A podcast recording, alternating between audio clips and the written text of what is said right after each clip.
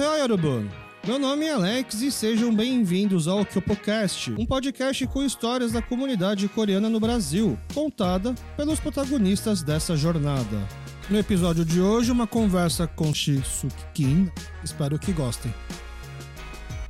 Anuncie no Kyopocast. São diversas formas de você divulgar o seu produto ou serviço. Nós te ajudamos a deixar o seu trabalho em evidência e você ajuda a manter este podcast. A clínica de estética Dr. Amin Recon faz procedimentos estéticos faciais, como limpeza de pele, botox, preenchimento e microagulhamento. Também faz procedimentos corporais, como redução de medidas, eliminação de gorduras, tratamento de estrias e flacidez. E também procedimentos capilares, como tratamento e controle da alopécia, a calvície. A clínica fica na rua Correia de Melo, 92, sala 23 do Bom Retiro, e o contato é através do WhatsApp 11 9 8852 6628. Sigam ela no Instagram, arroba doutora Mincon. Muito obrigado, Disuki, por topar participar aqui com a gente do Kyopocast. Que isso, eu que agradeço pelo convite e espero poder agregar bastante pro Kyopocast. É, foi difícil, na verdade não foi difícil, mas assim, eu não imaginava poder gravar tão cedo com você. O pessoal que tá ouvindo a gente vai entender o porquê, pra até já dar uma aquecida no assunto, me faz um Thiago Sogué, me fala em breve aquele constrangedor Thiago Sogué. Aham. Já teve que fazer Thiago Sogué alguma vez? Já, muito. É, não imagino, eu já imaginei. Então já tá mais do que treinado. Faça o seu Thiago Sogué. Depois do seu Thiago Sogué, da sua apresentação, eu vou ler uma pequena pesquisa que eu faço, baseada nas coisas que eu consegui encontrar de você na internet, tá bom? Show, perfeito. Manda bala. É muito prazer, é, todo mundo me conhece como Disuki. É, eu nasci em 1993. Agora eu tenho 30 anos. Agora eu tô trabalhando como professor de coreano nas redes sociais, como influenciador. Eu tenho algumas empresas, né? Eu sou empresário. E trabalho como, com tradução e intérprete também. Boa. Então, minha pesquisa é basicamente parecida com o que você falou. Suk Kim nasceu na Coreia, mas com um ano de idade mudou para o Brasil junto com a sua família. Ao crescer no Brasil, chegou a cursar dois anos de administração de empresa, dois anos de direito, até decidir para voltar para a Coreia, onde focou nos estudos de coreano, para em seguida servir o exército e fazer faculdade de psicologia. Atualmente, Disuki também é conhecido, atualmente Disuki, como é conhecido por seus alunos, concilia o trabalho de tradutor e intérprete e professor de coreano online.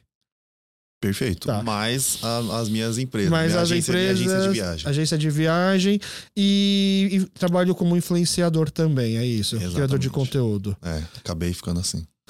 É, o canal de YouTube, você acha que é mais criador de conteúdo ou mais professor ou não, temos um canal de YouTube? Eu tenho um canal no YouTube, na verdade lá foi só pra trazer informações mais corretas do que eu achava.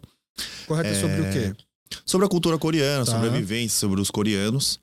E Você abriu quando você tava na Coreia, esse canal. É, faz uns dois anos e meio. Foi, na verdade, foi essa a primeira rede social que eu tive. Ah, é? É, eu comecei pelo YouTube. Depois você não teve um pro- Não. não, não, não. Você é muito novo pra isso. É, não, eu tinha, o pessoal eu tinha, só que eu, eu era muito desligado, não sabia muito Tá. sobre isso. O Orkut também entrei depois de. Todo mundo já tava super ativo. Todo mundo já tava saindo quando você entrou? É, eu entrei e falei, o que, que é Orkut? Que da hora! Aí já- Mas aí foi o YouTube que eu comecei o meu, minha, minha primeira rede social. Aí, naturalmente, eu não sei porque o Instagram começou a crescer muito. Aí comecei a ficar mais no Instagram e tentar crescer junto com o YouTube. Mas o Instagram pessoal ou o Instagram como professor de coreano? Na verdade, eu criei um só, né? Lá era o perfil pessoal e professor de coreano. Ah. Só que começou a ficar muito bagunçado. Eu falei, cara, eu quero dar uma organizada. Aí eu criei o professor, o, o perfil de professor de coreano, que é o professor de coreano mesmo, só você procurar no Aham. Instagram, e o de Sukin. É, na verdade, era de Suki. Só que esse perfil foi hackeado. É, eu, eu acabei perdendo, criei um novo. Aí eu fui criando os dois ao mesmo tempo. Aí fiquei com o professor de coreano uma rede social, uma rede social só coisa mais particular, assim, eu falo da minha vida, dos meus pensamentos. E é, e é engraçado, porque eu vejo várias pessoas que têm dois Instagram, né? Um CNPJ, o Instagram CNPJ, pessoa jurídica, Uhum, e o Instagram pessoa física. uhum, E geralmente o Instagram PJ é muito maior do que o pessoa física, uhum. né? Por exemplo, é, eu, eu, eu mexo pouco Instagram, eu mexo no Instagram do que o podcast, porque tem que porque é um podcast, Uhum. mas o meu pessoal é fechado, é- é- quase não posso, quase Uhum. não entro. Uhum. E mas no seu caso é os dois são têm quase o mesmo tamanho, né? É, o, professor, ver- o é, professor tá um pouquinho maior. o professor tá um pouquinho maior. Na verdade, assim, sempre o meu perfil pessoal foi maior. Só que acho que a forma que eu falo, não sei, aquilo começou a crescer muito. Começou a crescer muito e de um dia pro outro, sei lá, o perfil de professor de coreano tava com 200 mil e o meu perfil pessoal tava com 50. Só que aí, recentemente, eu comecei a falar, cara, acho que eu quero falar um pouco mais da minha vida, das coisas que Ah, eu penso. tá. Aí comecei a focar no perfil pessoal, aí foi subindo. Agora, acho que no perfil, perf- perfil de professor de coreano deve estar com uns 200, quase 250 mil. E o perfil de coreano deve estar com uns 212 mil, alguma coisa assim. Entendi.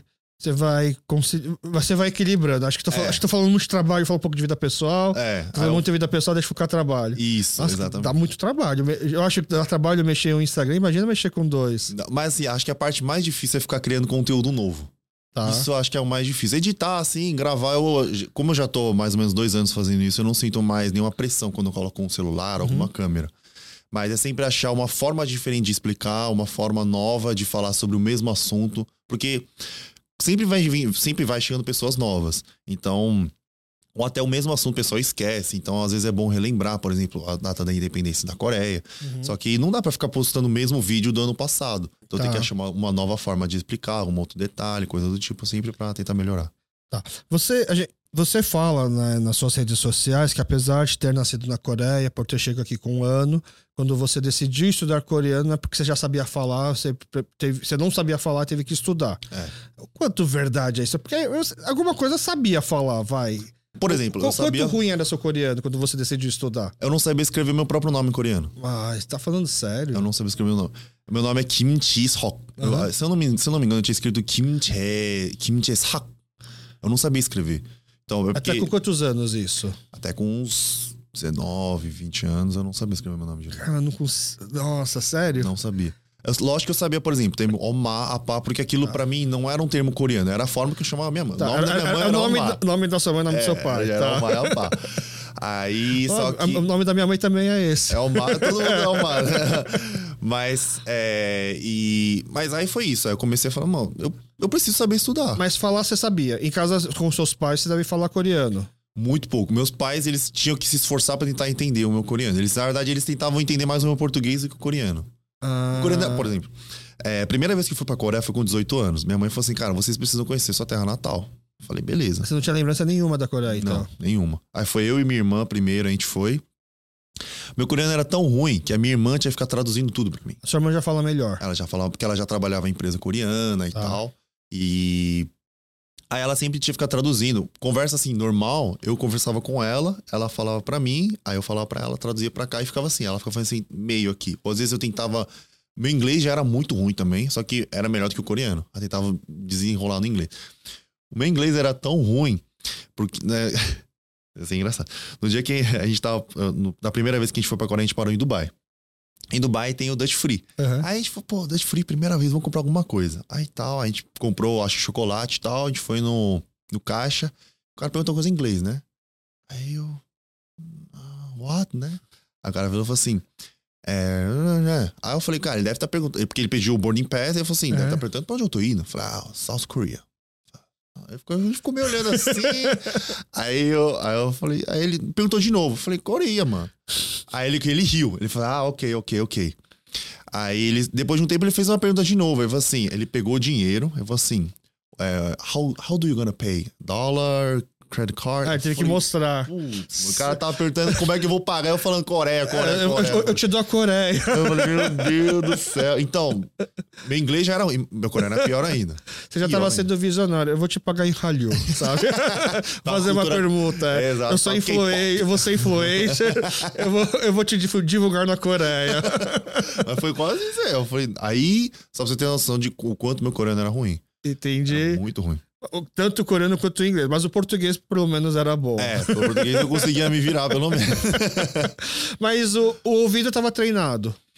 Você Um conse- pouco mais. Tá- Você t- provavelmente, como a grande maioria da gente, entende melhor, consegue ter uma ideia do que a pessoa só fala em coreano com a gente, provavelmente se é uma bronca, se é um, se é um pedido. Aham. Porque a gente é bom em fingir que não entendeu, porque a gente sabe, putz, isso aqui é melhor fingir que não entendeu, que vamos pedir pra fazer alguma coisa. Mas a- a- talvez a dificuldade maior é se expressar, falar. É, era vocabulário, assim.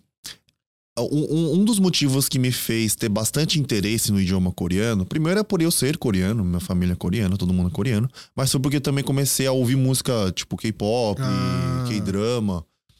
E eu comecei a falar, o que, que esses caras estão falando, velho? Isso aqui do Brasil. Aqui no Brasil. Porque naquela época era é, videocassete, né? Videocassete das, do É, videocagé. é, aí eu ficava vendo assim, o que, que esses caras estão falando? E, por exemplo, minha mãe tava rindo e eu, tipo, sem entender nada, assim. Às vezes eu entendia por causa do contexto. Principalmente, mais do que trama, assim, aqueles Yenan Program, é, né? Os programas de entretenimento, assim. né? E como naquela época não tinha legenda nem nada, Aham. eu ficava perguntando, mas o que que tá acontecendo? Por que, que ele falou isso? Qual que é a graça? Alguma, alguma piada muito interna cultural da Coreia. Eu não Aham. entendia. Aí eu falei, cara, eu quero aprender isso. Eu quero entender. Eu, eu preciso saber um pouco mais da- das minhas raízes. E você não ia pra Hangrakyo? Escola de coreano, no sábado? Não, não. É que Ah. assim, às vezes eu ia, mas é aquela coisa, né? Aí ia mais pra jogar bola. Não, não, não. Quando eu pergunto se você ia, é, é, eu já imaginava. Ninguém ia. Assim, eu vou. Eu vou, eu eu vou ser- meu primeiro cancelamento vão ser as escolas coreanas. que eu sempre falo que nunca não funciona. Eu já gravei aqui com outros professores de coreano e eu sempre critico, assim, a estrutura do você botar a criança num sábado o dia inteiro. É. Quando você vê seus amigos da escola, todo mundo indo fazer alguma outra coisa mais legal no sábado. O que você vai fazer no sábado? Eu vou pra escola de coreano, onde naquela época até apanhava. É. Né? Não sei se na sua época ainda batia, mas na minha época ainda até apanhava, pagava castigo. Ah. É, não, pagava, aí pagava castigo também. Eu não. Eu preferia não ir. Aí minha mãe, ela, como ela viu que eu não gostava de ir, ela falou assim: então nem vai. Não nem, vai. É, ficar tá. pagando Foi toa. uma mãe também. legal. E minha mãe também, na verdade, como quando eles chegaram aqui, meus pais chegaram, é, eles não sabem falar português. Então eles, queriam que a gente se adaptasse o mais rápido possível. Aí eles não ficavam mandando em escola coreana, não, polilol, essas coisas, não mandavam, mandavam Aham. pra escola brasileira. Tá. Então eu usava muito mais português. Até no, na igreja também. Quando eu ia pra igreja, apesar de ser igreja coreana, todo mundo falava português. Curso de português. Então não sabia ler em coreano, não sabia fazer absolutamente nada. E eu comecei a estudar faz uns oito anos, mais ou Você menos. estava com quantos anos mais ou menos? 22. 22, 21 anos. tá. Já, já maior de idade, já quase um adulto. Vai. Já. Não dá pra falar que é um adulto ainda, né? Um semi-adulto. Tá. Semi-adulto. Passou crescendo. aquela pior fase que é a adolescência, mas ainda não dá pra falar que é praticamente um adulto. É, exatamente, exatamente. E aí, como que você resolveu estudar?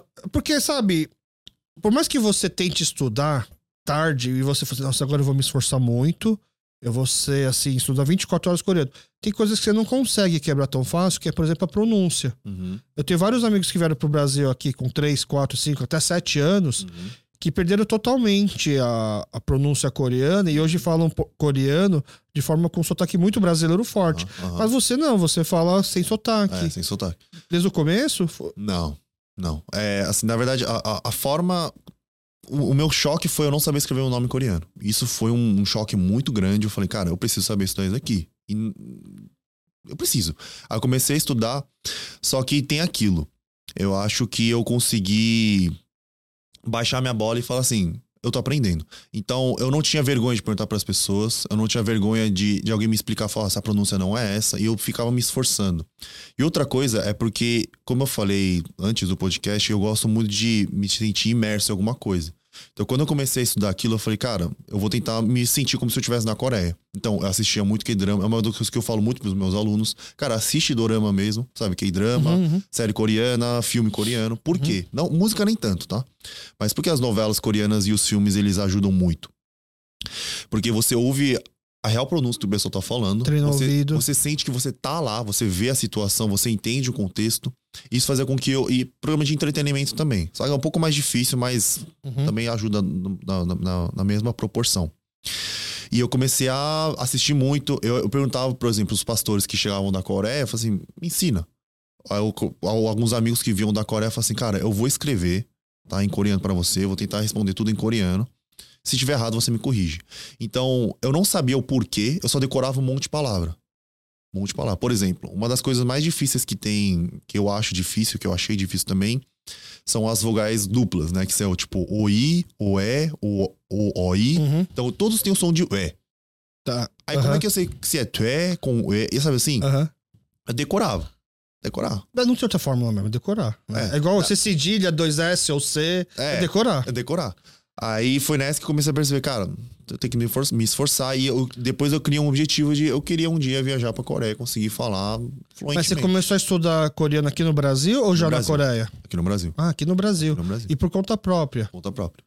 Porque ainda não tinha os cursos online, não, Não. tinha um Hangrakyo bom. Não. Principalmente pra gente mais velha Aham. também. E o YouTube também naquela época não, era, não tinha tanto conteúdo assim gratuito pela internet. E eu nem sabia usar também, na verdade. Eu sou meio, eu sou meio lerdo, sou meio tapado com essas coisas.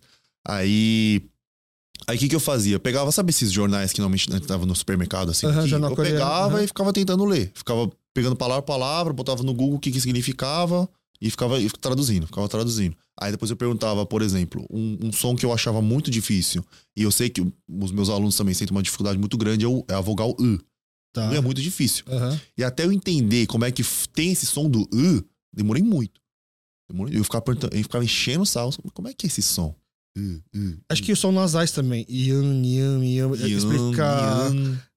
É, é meio difícil também. É um pouquinho difícil. E, fa- e falar. é Onde eu tenho mais dificuldade na minha pronúncia são Uhum, os sons nasais. uhum.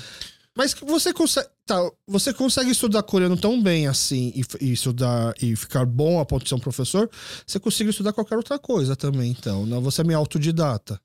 É, Assim, eu acho que existem épocas, né? Existem épocas que você consegue realmente focar, tipo... É porque naquela época eu não, não fazia muita coisa, assim. Lógico que eu, fazia Tá. faculdade, eu trabalhava tal. Mas eu acho que eu não, não, não, não dava o meu máximo naquilo que eu tava fazendo. Então, como... é, eu tinha uma autoestima muito baixa.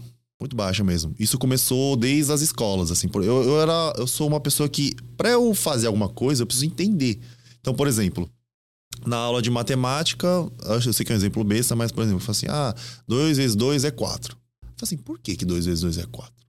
A pessoa decora. Coreano era assim, né? Decora. Uhum, 2 vezes 2 é uhum. 4. E se decorava a tabela. E, só que se você não entende por quê, porque 2 vezes 2 é 2 mais 2 e aí é 4. Ah, entendi. Você precisa de 2, 2. Ah, entendi. Se alguém me explicasse isso, eu entenderia. Só que o pessoal vai pulando, vai pulando, e se você, eu não consegui acompanhar. Eu- e foi nessa que eu senti, cara, eu sou muito burro. Ah, tá. burro. Desmotivou. É, e, e assim, é, durante muito tempo eu tinha essa certeza. Por isso, quando eu comecei a estudar coreano, eu falei, cara, pelo menos isso daqui eu quero conseguir. Tá, mas escrever seu nome você aprende em um dia.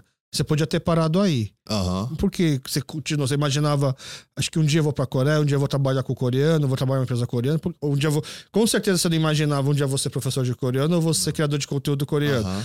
O que que te motivou a continuar? Porque eu, eu, eu senti que eu tava me desenvolvendo.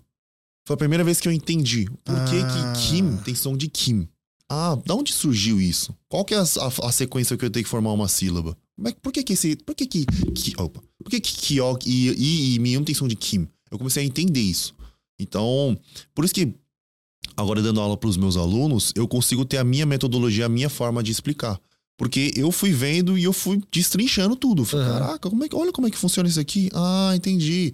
Ah, esse aqui tem um som disso. Ah, por que, que quando o Kyok vem como patinho tem um som diferente? Então, os resultados que te motivaram a continuar. Você É, vê que a sua, veio da sua evolução, você se Exatamente. sente motivado a Essa continuar. sensação de, de que eu tô fazendo alguma coisa, de que eu tô crescendo, que eu não sou tão burro assim. A, a ponto de você começar, então, a, a saber tanto coreano, a ponto de se sentir seguro, então quer saber, eu vou pra Coreia e vou fazer exército e vou morar lá.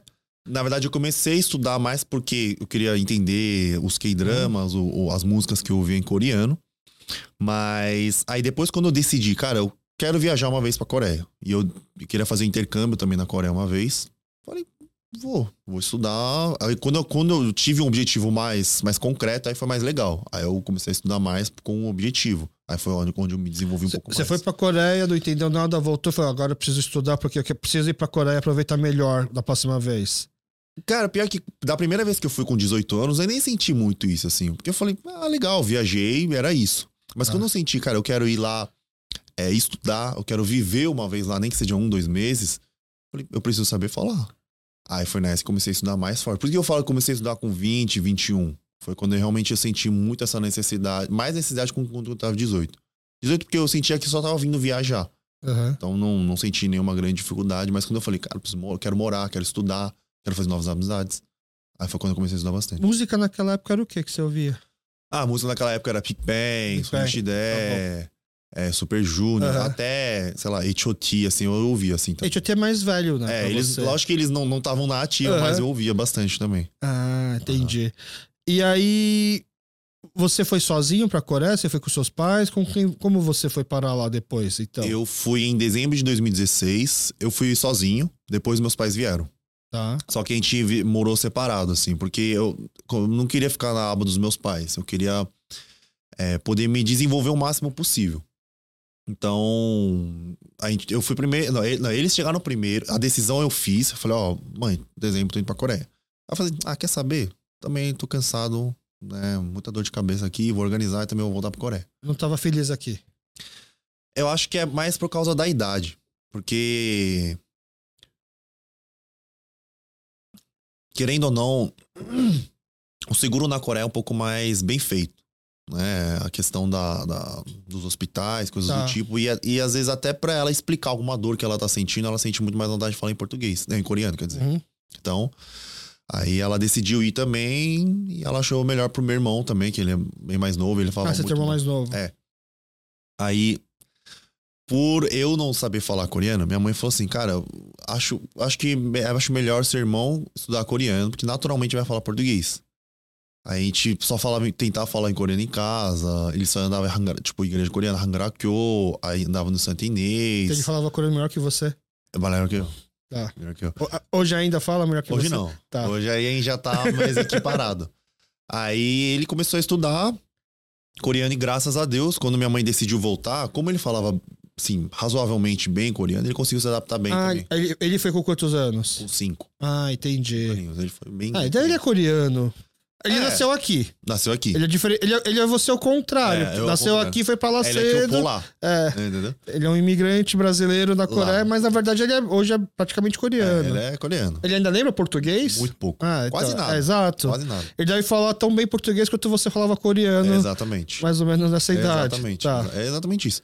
Aí eu, eu cheguei em 2016 pra tentar fazer o intercâmbio. É, não deu certo, porque eu tinha entrado em contato com a universidade antes. Eu falei, ó, eu quero fazer a transferência, né? Que eu tava estudando direito naquela época.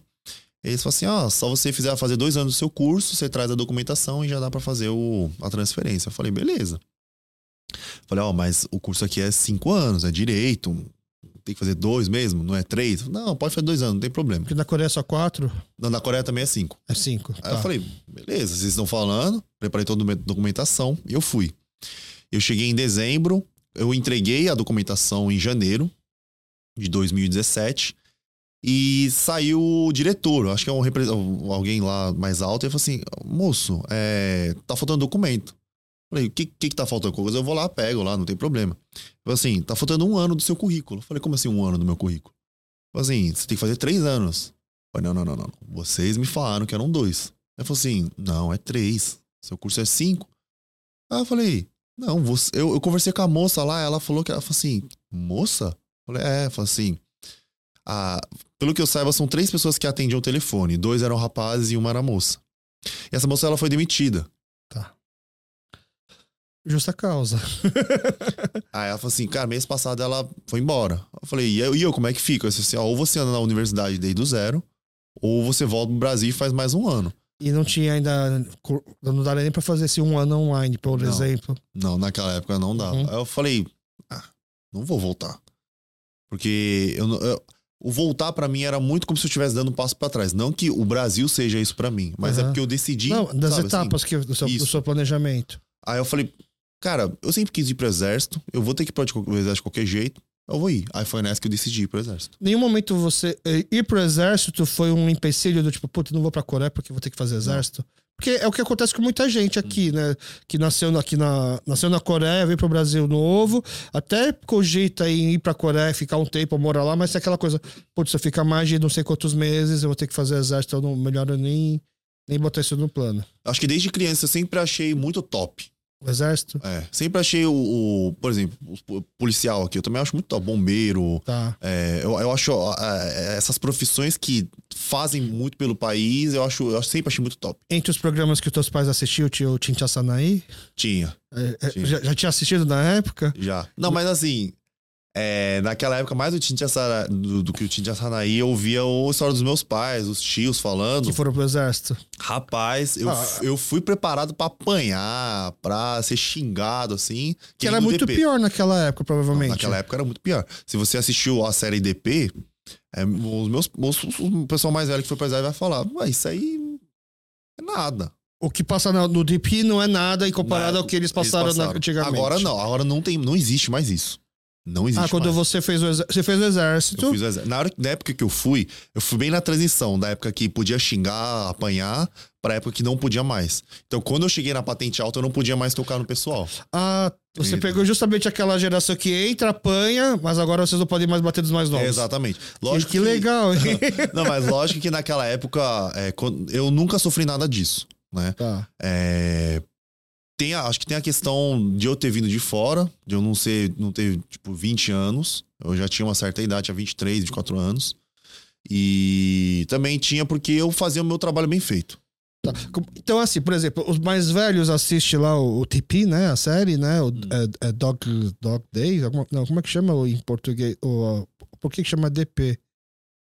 Bom, não lembro Ah, agora, mas é é uma série que tá na Netflix que fala mais ou menos da polícia do exército que vai pegar os desertores. Né? Exato. É, é o- é o departamento dentro do exército, porque como na Coreia o exército é um serviço obrigatório, muitas pessoas tentam fugir, não fazer o exército, e é os policiais dentro do exército que tenta pegar. Seja quem não foi, quem foi recrutado e não se alistou, ou quem se alistou estava fazendo exército e no dia de folga não voltou mais. Exatamente. Mas aí você assistiu também a série. Assisti. É mais parecido com a sua realidade ou também já estava mais leve do que o DP na sua realidade de exército? Quando eu comecei, tava um pouco parecido. bem parecido. pouquinho. Bem pouquinho. Tá. Só que aí depois é, foi parando, porque assim, no, no quartel que eu fui, é, a gente não era exatamente a tropa de elite, mas era como se fosse a semi-elite. Não era um Não. Rebondé. Não. Os fuzileiros É, mas. Rebelde também não é elite, assim. Ah, não? Não. Tem uma mística do Rebondé, Não, não? não, não. É Rebelde menti- Tá. Não é tudo isso. Então se alguém que fez Rebondé chegar pra mim e fez Rebondé, falar, ah, não é tudo isso. Não, é, é, ele- eles, eles, eles são como se fosse uma semi-elite. Tá. Entendeu? É, é mais ou menos parecido com o Suzectec, que é onde eu saí. Tá. Acho que não são todos, depende da região que você vai.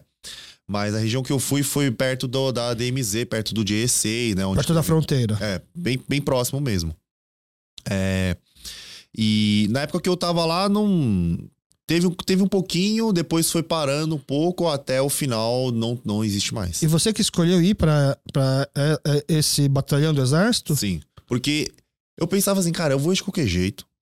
Se for, eu quero ir pro lugar mais top e fazer, ter a melhor experiência possível. E isso depende de você. Basta você querer fazer lá que pode vir. Não, lá você tem que fazer teste. Tem que ah, fazer prova tem que física. passar pra poder fazer lá. É, tem que fazer prova psicológica também, porque como a gente anda armado, a gente anda com granada, essas coisas. Mas cara, todo você exército é não anda com isso? Não, Ah, É porque a gente tinha um contato direto todos os dias, mas a maioria dos, dos quartéis que ficam um pouco mais pro interior, por exemplo, o pessoal que mexe com tanque, eles não tem, não mexem muito Tá. com arma todos os dias. tem os que descascam batata, por exemplo. É, tem o pessoal Tá. que faz comida.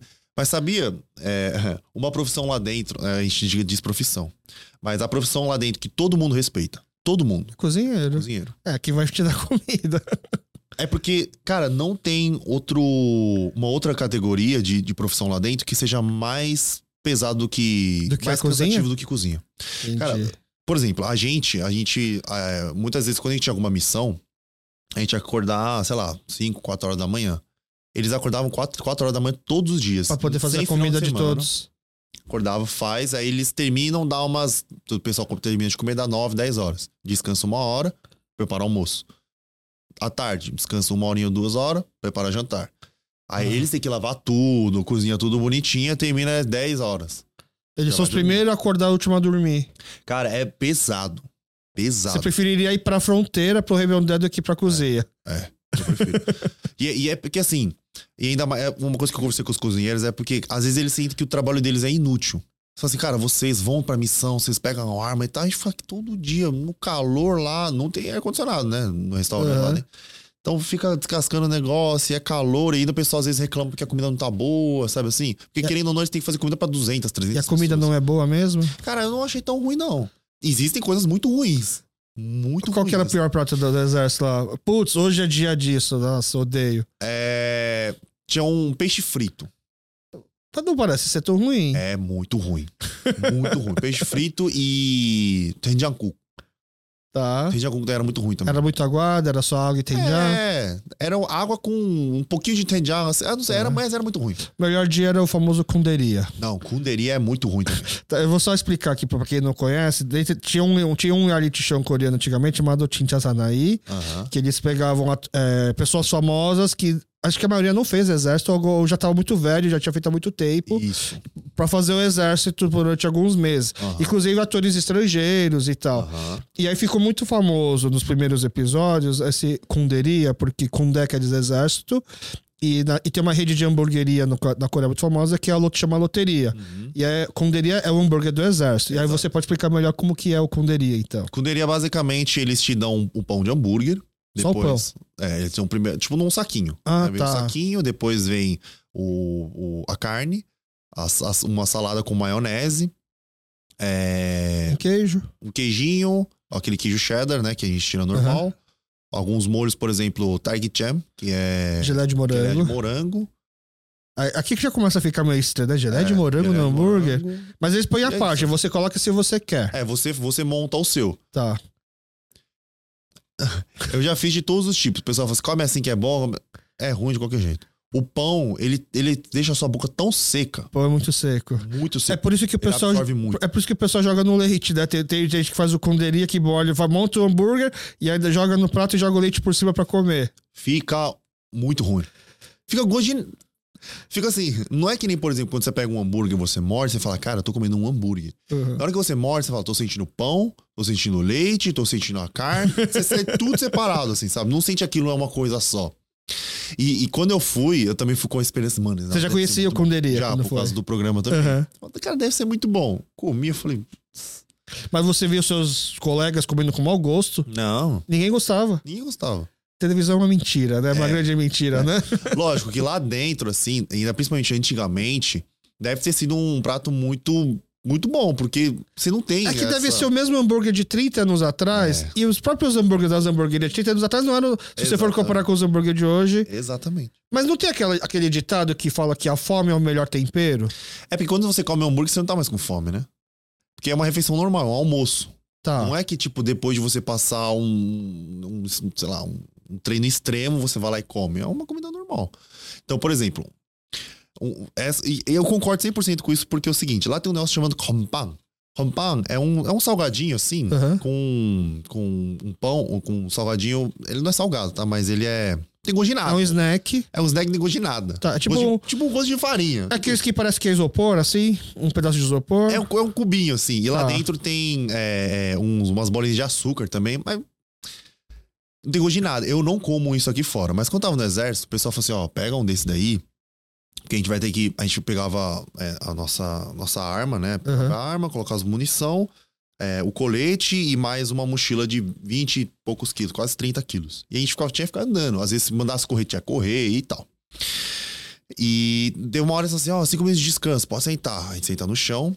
Falei, cara, tô com muita fome. Aí eu comi um. Foi a primeira vez que senti aquele, aquele salgadinho, aquele snack com um sabor doce. Aí eu falei, cara, a fome é o melhor tempero. Tá. Mas ele é diferente porque é uma refeição normal. No seu dia a dia eles te dão kunderiá no almoço. Você já não tá mais com fome, tanta É, fome. você- foi um dia normal tal, aí você come. Mas Entendi. eu não comeria de novo, não. E qual que era a melhor refeição, então, do exército? Tipo, nossa, hoje, da hora, hoje é dia disso. Ah, do exército. Acho que não teve nenhum assim, muito top. Mas. Normalmente frango frito. Frango Tá? frito. não já- tem como errar também. É, Por isso já- que eu achei estranho o peixe frito ser ruim. É, peixe frito era ruim.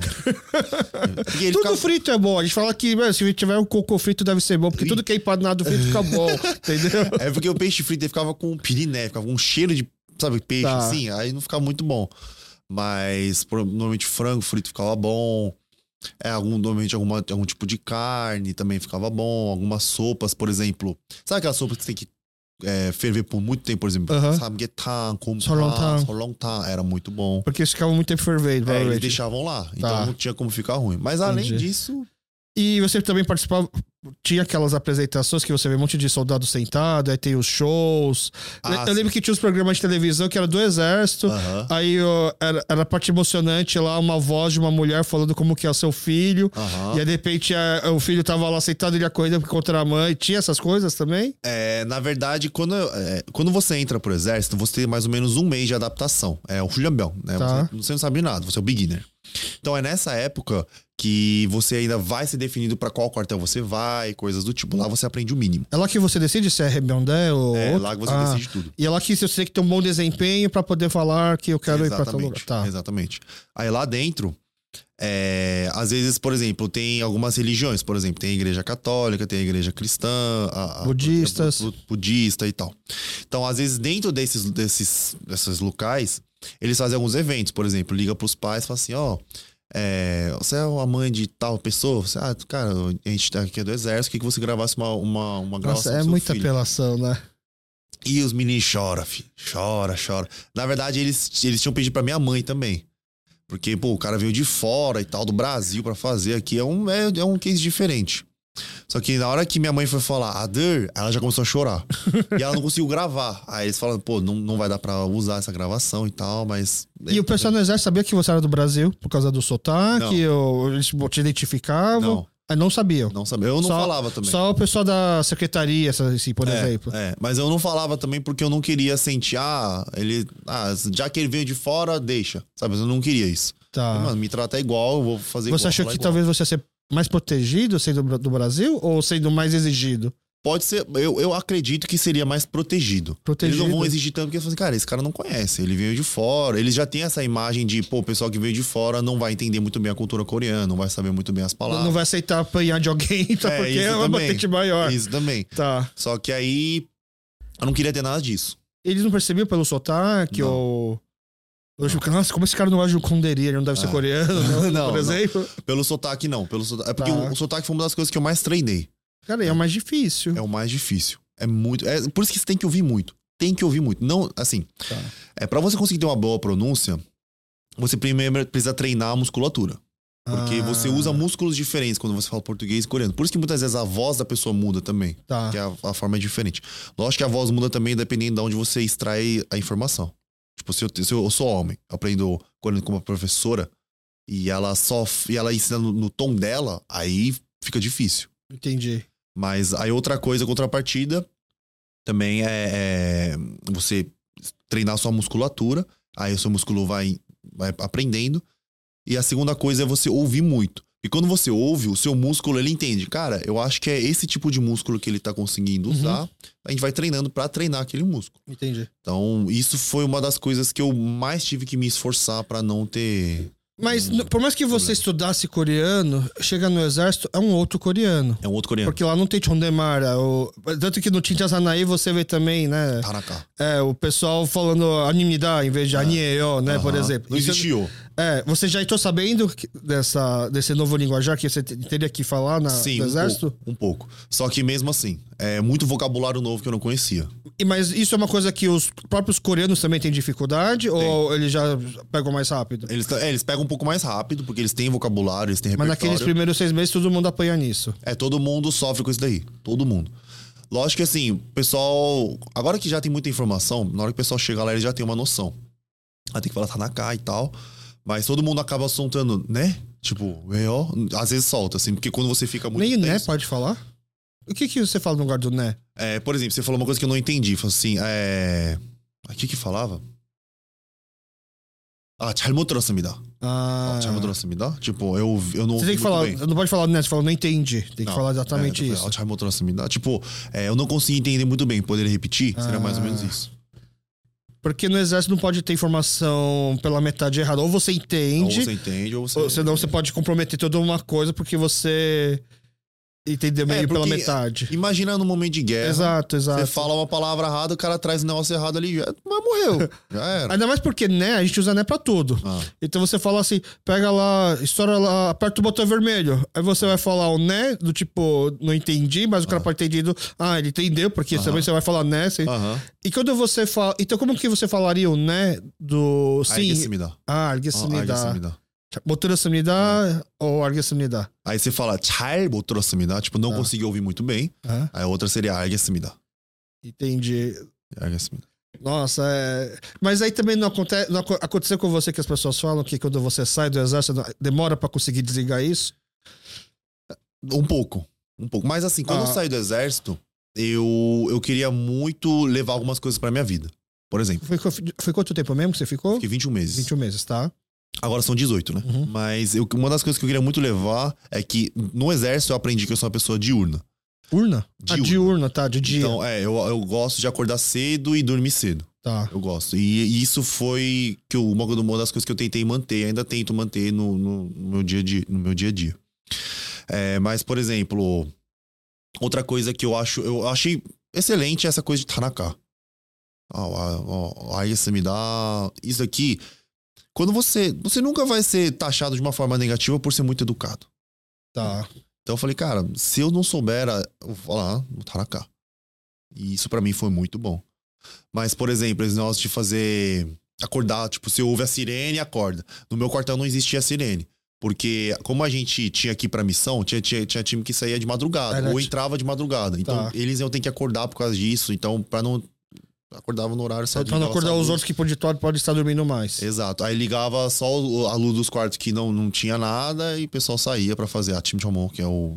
E, e, e o quarto era igual que aparece nos filmes, aquele negócio do, igual aparece no The Peanut, tinha Sanaí, que, O no nosso chão. não. O nosso não. Você tinha cama? É. O nosso Ah. era um beliche. Tá. Por isso que é, é, às vezes é legal você ir pra um lugar que é um pouco mais Rigoroso, que você tem um rigoroso, pouquinho mais de um conforto. pouco mais de Eles conforto. batem mais a sopra. É. E,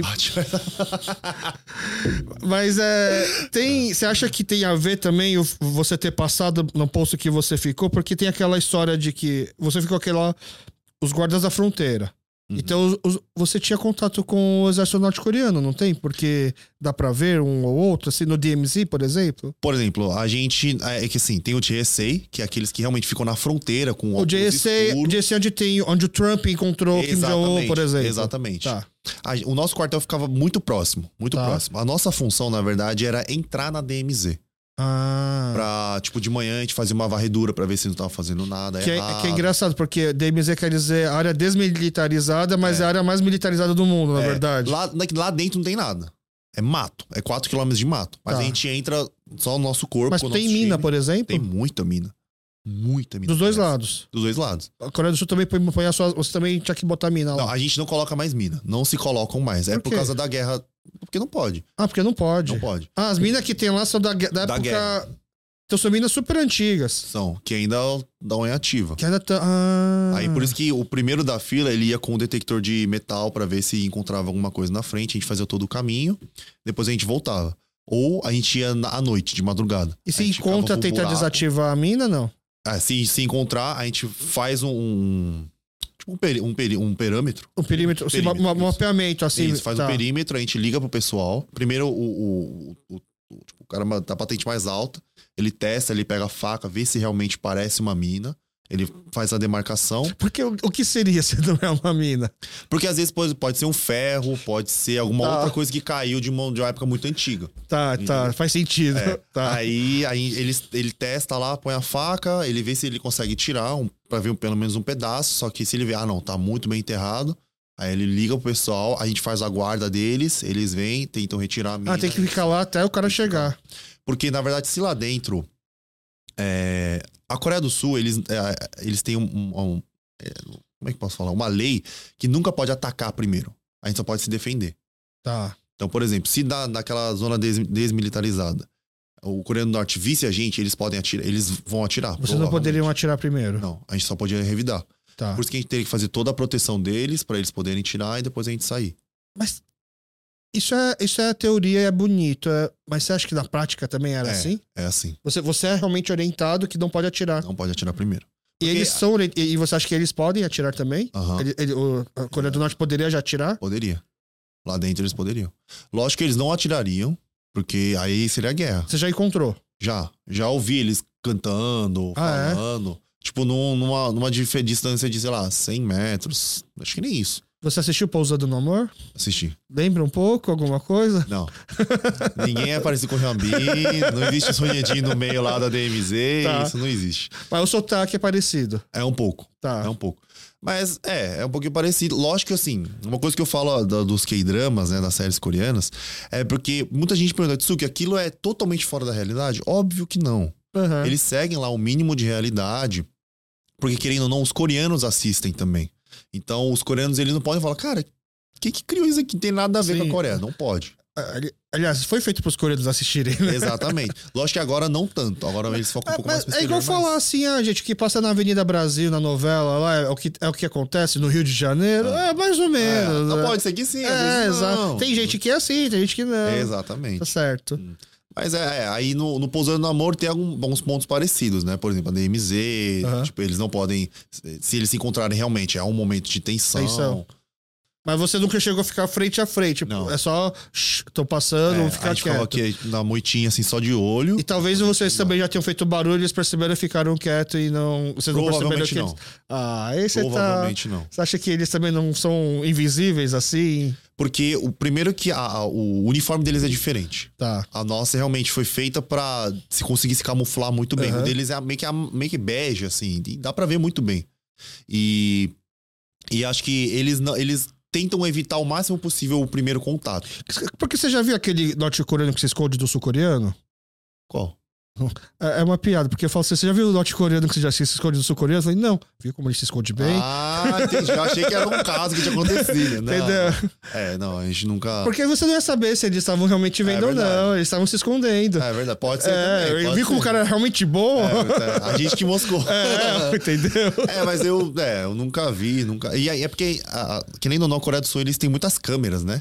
Então eles conseguem tipo, monitorar pra, tipo, na nossa Ah, frente. já tinha drone nessa época? Tava começando o- o- a criar o quartel de drones também. Só que a Tá. gente tinha um- uma câmera que vê a temperatura do- das pessoas, das Aham. coisas que passam. Então eles ficavam vendo, ó, direita tem cor tal, melhor tomar cuidado. Nossa, deve- será que devia ter muito bicho que morreu pisando lá na mina? Mas então hoje não tem mais bicho lá por causa. Não, tem muito. Ah, é? Tem, tem animais, uma, uma- um- animais que só tem lá. Tipo, flores, fauna que só tem lá. Ah, é. Porque lá é, tá 50 anos sem nem, quase Tá, praticamente ninguém não tocar tem lá. um homem tirando as minas enterradas. É, só que às vezes, por exemplo, à noite, quando a gente vai entrar, porque à noite a gente entra, a gente cava o buraco e fica lá, né? Num, num ponto específico pra ver se não tem nenhuma movimentação à noite. Às vezes você ouve um bum. E é um bicho que. É um bicho que passou, a mina e pum. Nossa. E aí, no, no JA, lá que você falou, é, acho que a, a gente tava já conversando assim, né, nas outras que a gente se encontrou. Provavelmente também tem aquele negócio lá, assim, pô, aqui é o soldado que vai ficar de frente com outro soldado. Hum. Então tem que ser um soldado modelo. A gente tem que mostrar que nós temos os caras maiores, Mais mais, alto, altos, mais, mais fortes. forte. E você é um cara alto. É, tem Você- 1,90m. Tem mais de 90. Você, você foi botado pra, também pra ficar lá de, É, eles- de modelo, por exemplo? É, eles me chamaram pra ir pra lá, só que eu falei, ah, não, não queria. E dá pra falar isso? Tipo, não quero, eu não vou? É, porque eu, eu podia escolher entre o JSC e o Suzecté. Ah, tá. Isso daí é um, o JSC é uma outra patrulha. to- É uma outra não é que é uma diferente. missão que você pode ir lá fazer um dia e Não, voltar. é, é outro quartel. ah, é outro quartel. Suzecté é outro quartel. Entendi. Deve ser bem mais chato também, né? É, Porque porque, fica- fica... né? É tipo o guarda da, da rainha da Inglaterra que fica É. lá parado sem sorrir nem nada. É, aí fica lá, É. parado. Mas assim, deve ser. Deve, não sei como é que funciona lá. Mas eu acho que deve ser meio chato, né? Você ficar parado lá, assim, não tem nenhuma grande ação que você vai fazer. Eu preferia ter um pouco mais de ação. Eu ouvi falar que lá na, na Coreia, por exemplo, na hora do. Dos- desses shows que costumam ter, de que vai Idol também lá, Aham. por exemplo, fazer show. Você, você- você chegou a ver alguma apresentação assim? Não. De idol no nosso quartel, não. Porque como o nosso quartel ele ficava numa zona que meio não perigoso. podia. Não, não podia é, vir civis, tinha que ter todo um negócio. Mas vocês não fazer. podiam ir pra um. Tipo, ah, vai ter a conferência do exército, vamos. A gente. Não, Ah, não tem isso. não. Ah, gente- é porque a gente tinha um- um- uma, uma coisa muito específica pra fazer. entendi. Às vezes vinham algumas pessoas, tipo, é, um pouco aleatórias, assim, pra fazer um showzinho e tal, mas nunca vi alguém muito famoso. Só teve uma vez que, muito perto do nosso quartel, tipo, passando a ponte, tinha um evento, acho que da cidade mesmo. E eles chamaram o nosso quartel. Se você tiver alguns soldados que quiser vir, pode Se vir. tiver folga, pode. É, aí, aí eu fui ver, a gente viu lá, mas não era pra gente, era pra todo mundo. Tá. Tava, tava civil lá, todo mundo assistindo. Aham. Aí foi legal. Porque eu tinha ouvido falar assim, né? Eu vi, eu vi, eu vi em vários lugares, né? Que te- tem o, meio que uma votação, que grupo que vocês gostariam que vem. É sempre Girls Group É. e o Sai. É. O Sai é o único homem que o pessoal ainda pede pra vir tirando as Girl Group. Mas é, essa coisa que o pessoal mostra bastante na TV não é tão comum assim. Não Ah, é tipo aqueles ah, shows. todo ano. Não. Ah, tá. Não, é um evento isso- especial. É, e é porque é TV também, né? Ah, É tá. TV. Então, às vezes eles, só por ter aquele programa, o pessoal chama. E querendo ou não, por aquele programa ter Ibope, O pessoal que aparece lá pra apresentar também ganha alguma coisinha. Pessoal famoso. É. Entendi. Aí. Mas não é tão comum, não. Essa parte já é o glamour que não é tão real. Isso, exatamente. Acontece, mas é muito raro. Muito. Entendi. E aí você saiu do exército e você ganhou uma ajuda também, né? De, de custo de vida, não ganha um dinheiro? É, daquela época, acho que ganhava. Depende da patente, né? Que você tá, mas eu ganhava uns. Quando eu tava no final, tava ganhando acho que uns de 170 mil won, dá uns. Naquela época dava uns 150 dólares por mês. mais ou Que, você não tem. nem- Que, ia falar, não tem nem onde gastar, porque você tá o tempo todo lá, mas uma vez que você sai, já É. gastou isso. É, mas é que tem, lá dentro tinha o PX também, né? Que é como se fosse a loja de conveniência dentro do exército. Aham. Aí lá é muito barato. Muito, Ah. tipo, por exemplo, sei lá, uma Coca-Cola que seria 100 reais, exemplo, tá? 100 reais, lá dentro é 10. Entendi. Então, assim, é um negócio muito barato. Mexendo todos os impostos, provavelmente, É, também. É, aí até o país, a gente paga um pouco de uma parte para o pessoal conseguir pagar bem barato. Aí, aí você gasta um pouquinho lá, às vezes você sai com os amigos lá e já gasta tudo. Entendeu? Não dá pra juntar uma grana e sair.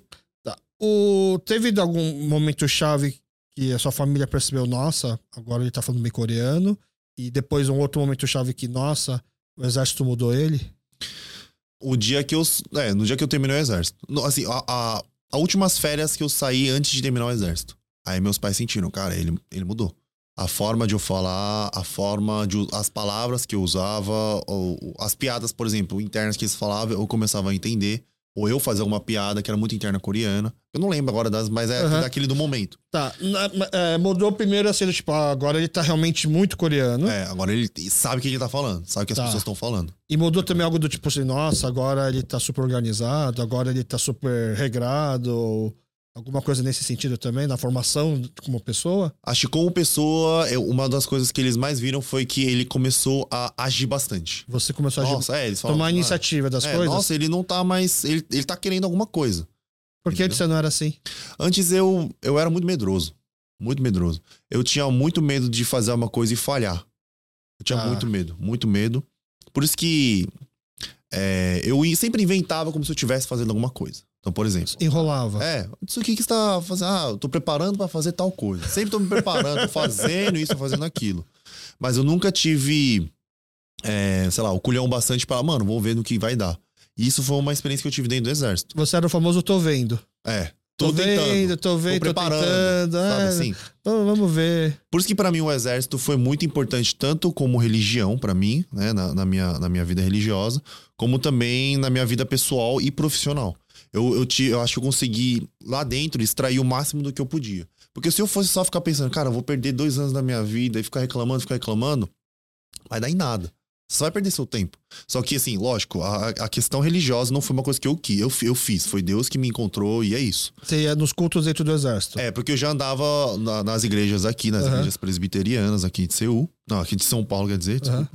É, eu sempre tive esse contato com a igreja. Quando eu voltei, quando eu fui pro quartel, eu comecei a tocar no, no time de louvor, na bateria. Ah, E todo, tinha, tinha é, culto na quarta e no domingo.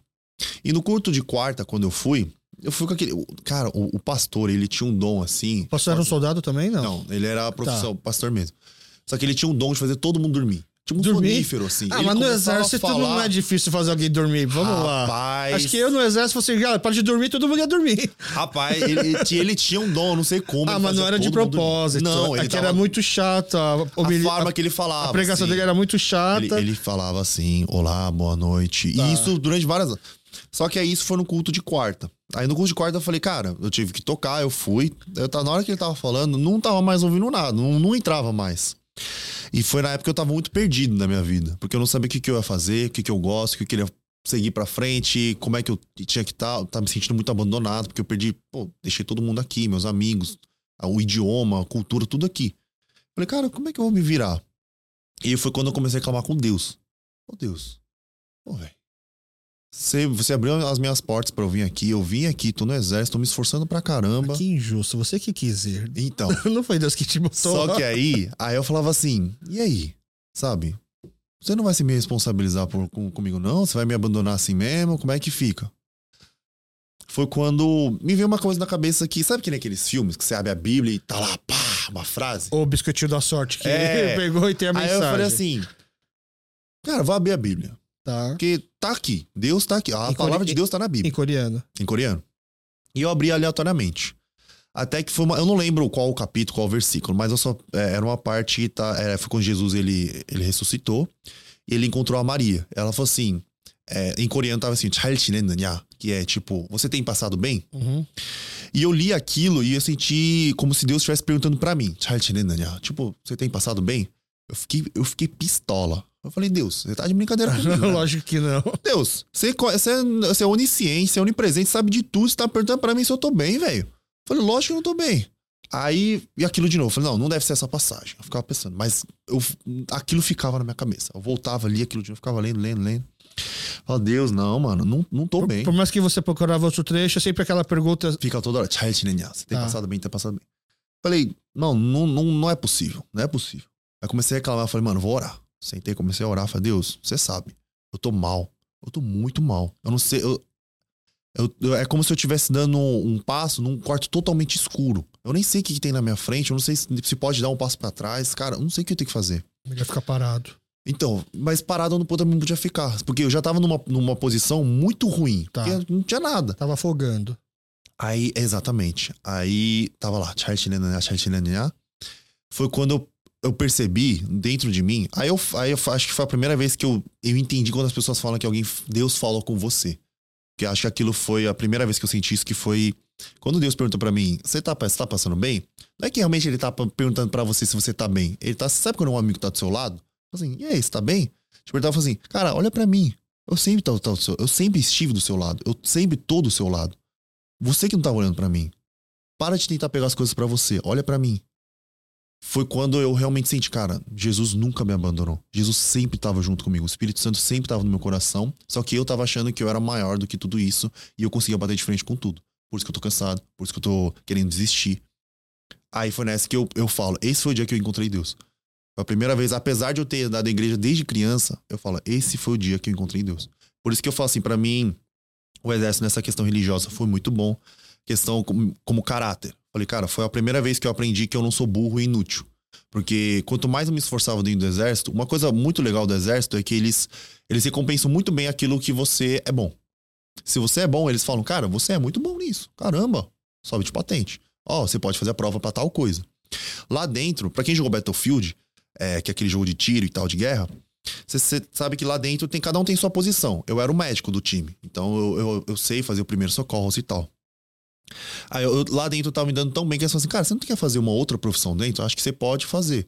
Aí eu comecei a fazer artilharia, comecei a fazer o pessoal que faz a comunicação, né, o rádio e tal. E isso foi, me- isso foi me dando muita credibilidade lá dentro. E eu falei, caramba, eu não sou burro. Eu Você não sou foi inútil. meio multitask lá. É, e, eu- e isso foi, foi muito bom pra minha autoestima. Falei, caramba, eu consigo fazer alguma coisa. E foi isso que eu comecei a fazer. Por exemplo, é, foi a no exército foi a primeira vez que eu vi alguém correndo e vomitar. De tanto correr, de cansaço.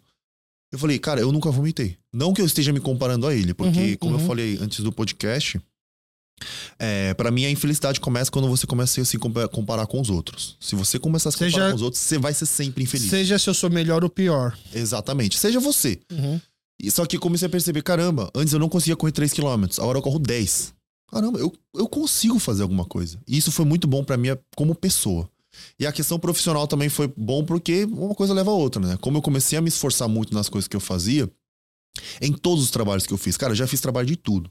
Já trabalhei como pedreiro, já trabalhei como magnodon, trabalhei como segurança à noite de hotel, já trabalhei em loja de conveniência, em- já fiz tudo que é trabalho todos os lugares que eu passei, todo mundo fala assim, cara, fica aqui, mano. Sabe, cara, eu, eu te dou, te dou uma, uma, uma oportunidade melhor. Te dou uma coisa melhor, sabe? Porque todo mundo queria me segurar. Não que eu esteja querendo me gabar, nada disso. Mas isso me mostra. Isso me mostrou o quanto o exército me, me, me influenciou positivamente, sabe? De eu, eu vou dar meu máximo naquilo que eu tô fazendo. Sabe aquela coisa que o pessoal fala muito? Ah, você tem que fazer quando ninguém tá vendo. Tá o melhor porque ninguém tá vendo. Cara, você tem que fazer o melhor sempre. Se o pessoal estiver vendo ou não, não importa. Porque a autoestima, assim, no meu, no meu ponto de vista, a sua autoestima só começa a subir não quando as outras as- não quando as outras pessoas falam de você, mas quando você sente, cara, eu sou uma pessoa boa. Sabe quando você tá andando na rua, você vê um senhor, uma senhora, não tem ninguém na rua, mas você vai lá, ajuda, depois você vai embora. Você sente dentro de você, caramba, fiz uma boa ação. Isso faz. E, esse- essa, essa sequência de, de, de boas ações faz que você se sinta bem e, a e você melhore a sua autoestima. Aquilo que eu penso. N- Não chegou aí, então, você vê que você tá indo bem que, e você tá sendo reconhecido por isso? Não, não passou na sua cabeça eu vou seguir uma carreira militar? Pensei, pensei muito. E eles me, me fizeram até uma proposta que isso não existe, tá? Mas eles me fizeram uma proposta assim: Suki, então faz o seguinte: é, termina o seu, seu exército, a gente vai te dar seis meses. Pensa seis meses. Quando você quiser voltar, a gente te aceita. Ah, porque o certo seria emendar já, É, não já- sair. Não sai. Já fica, já faz a prova e já fica. Aham. Só que depois que eu tive essas experiências, Acho que esse assim, foi o erro, deixou você ficar seis meses É. fora e É. tipo. Acho que talvez seja até o teste. Assim, mesmo depois de seis meses ele voltou porque ele realmente quer É, fazer exatamente. exército. Só que é, essa experiência de eu, caramba, eu não sou tão inútil, me, me deu a coragem de falar, caramba, então no meio social também acho que eu consigo fazer alguma coisa. Coisa que você não tinha tentado antes. Nunca. Nunca. Então, e eu parei de, com aquele vitimismo de ficar botando culpa, ah, porque foi aquilo, porque foi ele, porque foi aquela situação. Porque eu cresci no Brasil. É, sem isso. Aí eu falei, cara, se eu tô conseguindo aqui, lá fora também consigo. Isso é, uma é um dos pontos mais positivos que o exército dá pro, pro pessoal que sai do exército. Todo mundo que sai do exército, lógico que depende de como você vai saber usar isso, mas todo mundo sai do exército com o peito cheio e falando assim, cara, eu consigo fazer qualquer coisa. É, é o que as pessoas, é o estereótipo que da pessoa que sai do exército. Vou- Tipo, quem até hoje, né? Por exemplo, meu sogro fez exército, fez, ele, ele super se destacou lá. Até hoje ele gosta de contar histórias do exército. Por exemplo, a gente, que a gente já ouviu várias vezes, mas porque é aquela coisa do tipo. Foi aquele momento que, de transformação. êxtase, é. é. Mas o problema é que muitas vezes a, a pessoa ela para lá. Tipo, eu conheço muito dos moleques que terminaram, eles terminam com essa sensação só. Eles não tentaram pegar aquilo e manter na vida social Uhum. deles, entendeu? Então, lógico, teve muitos que conseguiram. Então, eles, pô, o moleque estourou, sabe? Na, na faculdade, o moleque foi crescendo cada vez mais. E eu, na minha área, eu fui tentando várias coisas diferentes, porque eu não tinha nada. Tá. Preparado. E assim, só pra deixar um disclaimer assim, a gente tá falando bastante de exército porque eu tenho muitas curiosidades, muitas dúvidas. uhum. E a gente vai ainda falar também sobre professor de coreano, Mas o sobre pessoal YouTube, também tem muita etc. dúvida sobre o exército. É, ainda mais assim, vai, homens conversando agora. é- É. é, vamos lá, você foi daqui. Você cresceu aqui no Brasil, chegou com um ano, então você foi com uma cabeça brasileira pra Coreia. Fui. Então, quando você chega na Coreia, tem aquele primeiro choque da questão da idade, do o quanto de respeito você tem que ter pelo mais velho, Uhum. seja algum um ano de diferença e tal. Aí você se adapta nisso. Uhum. Mas aí você vai pro exército, e no exército é o contrário, não tem mais idade, é quem chegou antes. Uhum. É. E, e você chega com uma idade um pouco velha pro exército, não? é. Ou a idade média que você Não, chegou? Eu, eu, eu, eu, era praticamente a, a mesma idade do pessoal que já tava seguindo carreira há cinco anos, assim, Tá. sabe? Então, E aí veio um moleque mais novo, mas que entrou antes de você lá, Uhum. querer crescer em cima de você. Nessa hora você pensou, não, até que eu tô brasileirado, podia não me importar algum moleque mais novo vir pra cima de mim, ou não, eu já tô meio co- co- coreano o suficiente pra me incomodar o moleque mais novo querer ficar mandando em mim. é, eu, eu fui com o pensamento de eu tô indo aprender. Mano, eu, eu, eu sou o mais novo. Eu sou o mais baixo e é isso aí. E- mas tá, tá na cara que esses moleques são mais novos que você? Muito. É. Muito, muito. É muito tem 20. moleque. É, mas tem 20, eu tenho 24, 25 anos. Então Tá. é- a diferença é muito grande. Sabe? Ainda, principalmente os coreanos que eles são porte pequenininho, sabe? Carinha bem de bebê e tal. Pior ainda. Só que eu falo assim: não, aqui a cultura é essa. Eu tô aqui pra aprender. Eu não vou mudar isso aqui. Isso aqui é a cultura daqui. Eu acho muito ruim quando você vai pra um lugar e você fala assim: ah, eu não gosto dessa cultura, eu vou mudar isso aqui. Calma. Tem coisas que realmente podem melhorar, pode mudar. Mas tem coisas que não, tem coisas que é do país. Uhum. Entendeu? Então, e lá dentro do quartel foi a mesma coisa. Quando eu cheguei, independente da idade, o pessoal, ah, ele é patente maior. Beleza, te respeito, mas eu também quero um respeito mínimo. Por isso que eu dava o meu melhor pra ele não ficar. Não dá brecha é, pra. pra não dar brecha pro pessoal ficar enchendo o saco. Mas às vezes o alvo não deu uma brecha, às vezes o alvo é só um alvo. Às vezes, por Às vezes, exemplo, pô, aquele cara lá é grandão, ele é alto, mas eu vou botar ele aqui no bar, só, sabe? Eu vou tentar rebaixar ele só pra ele saber que não basta.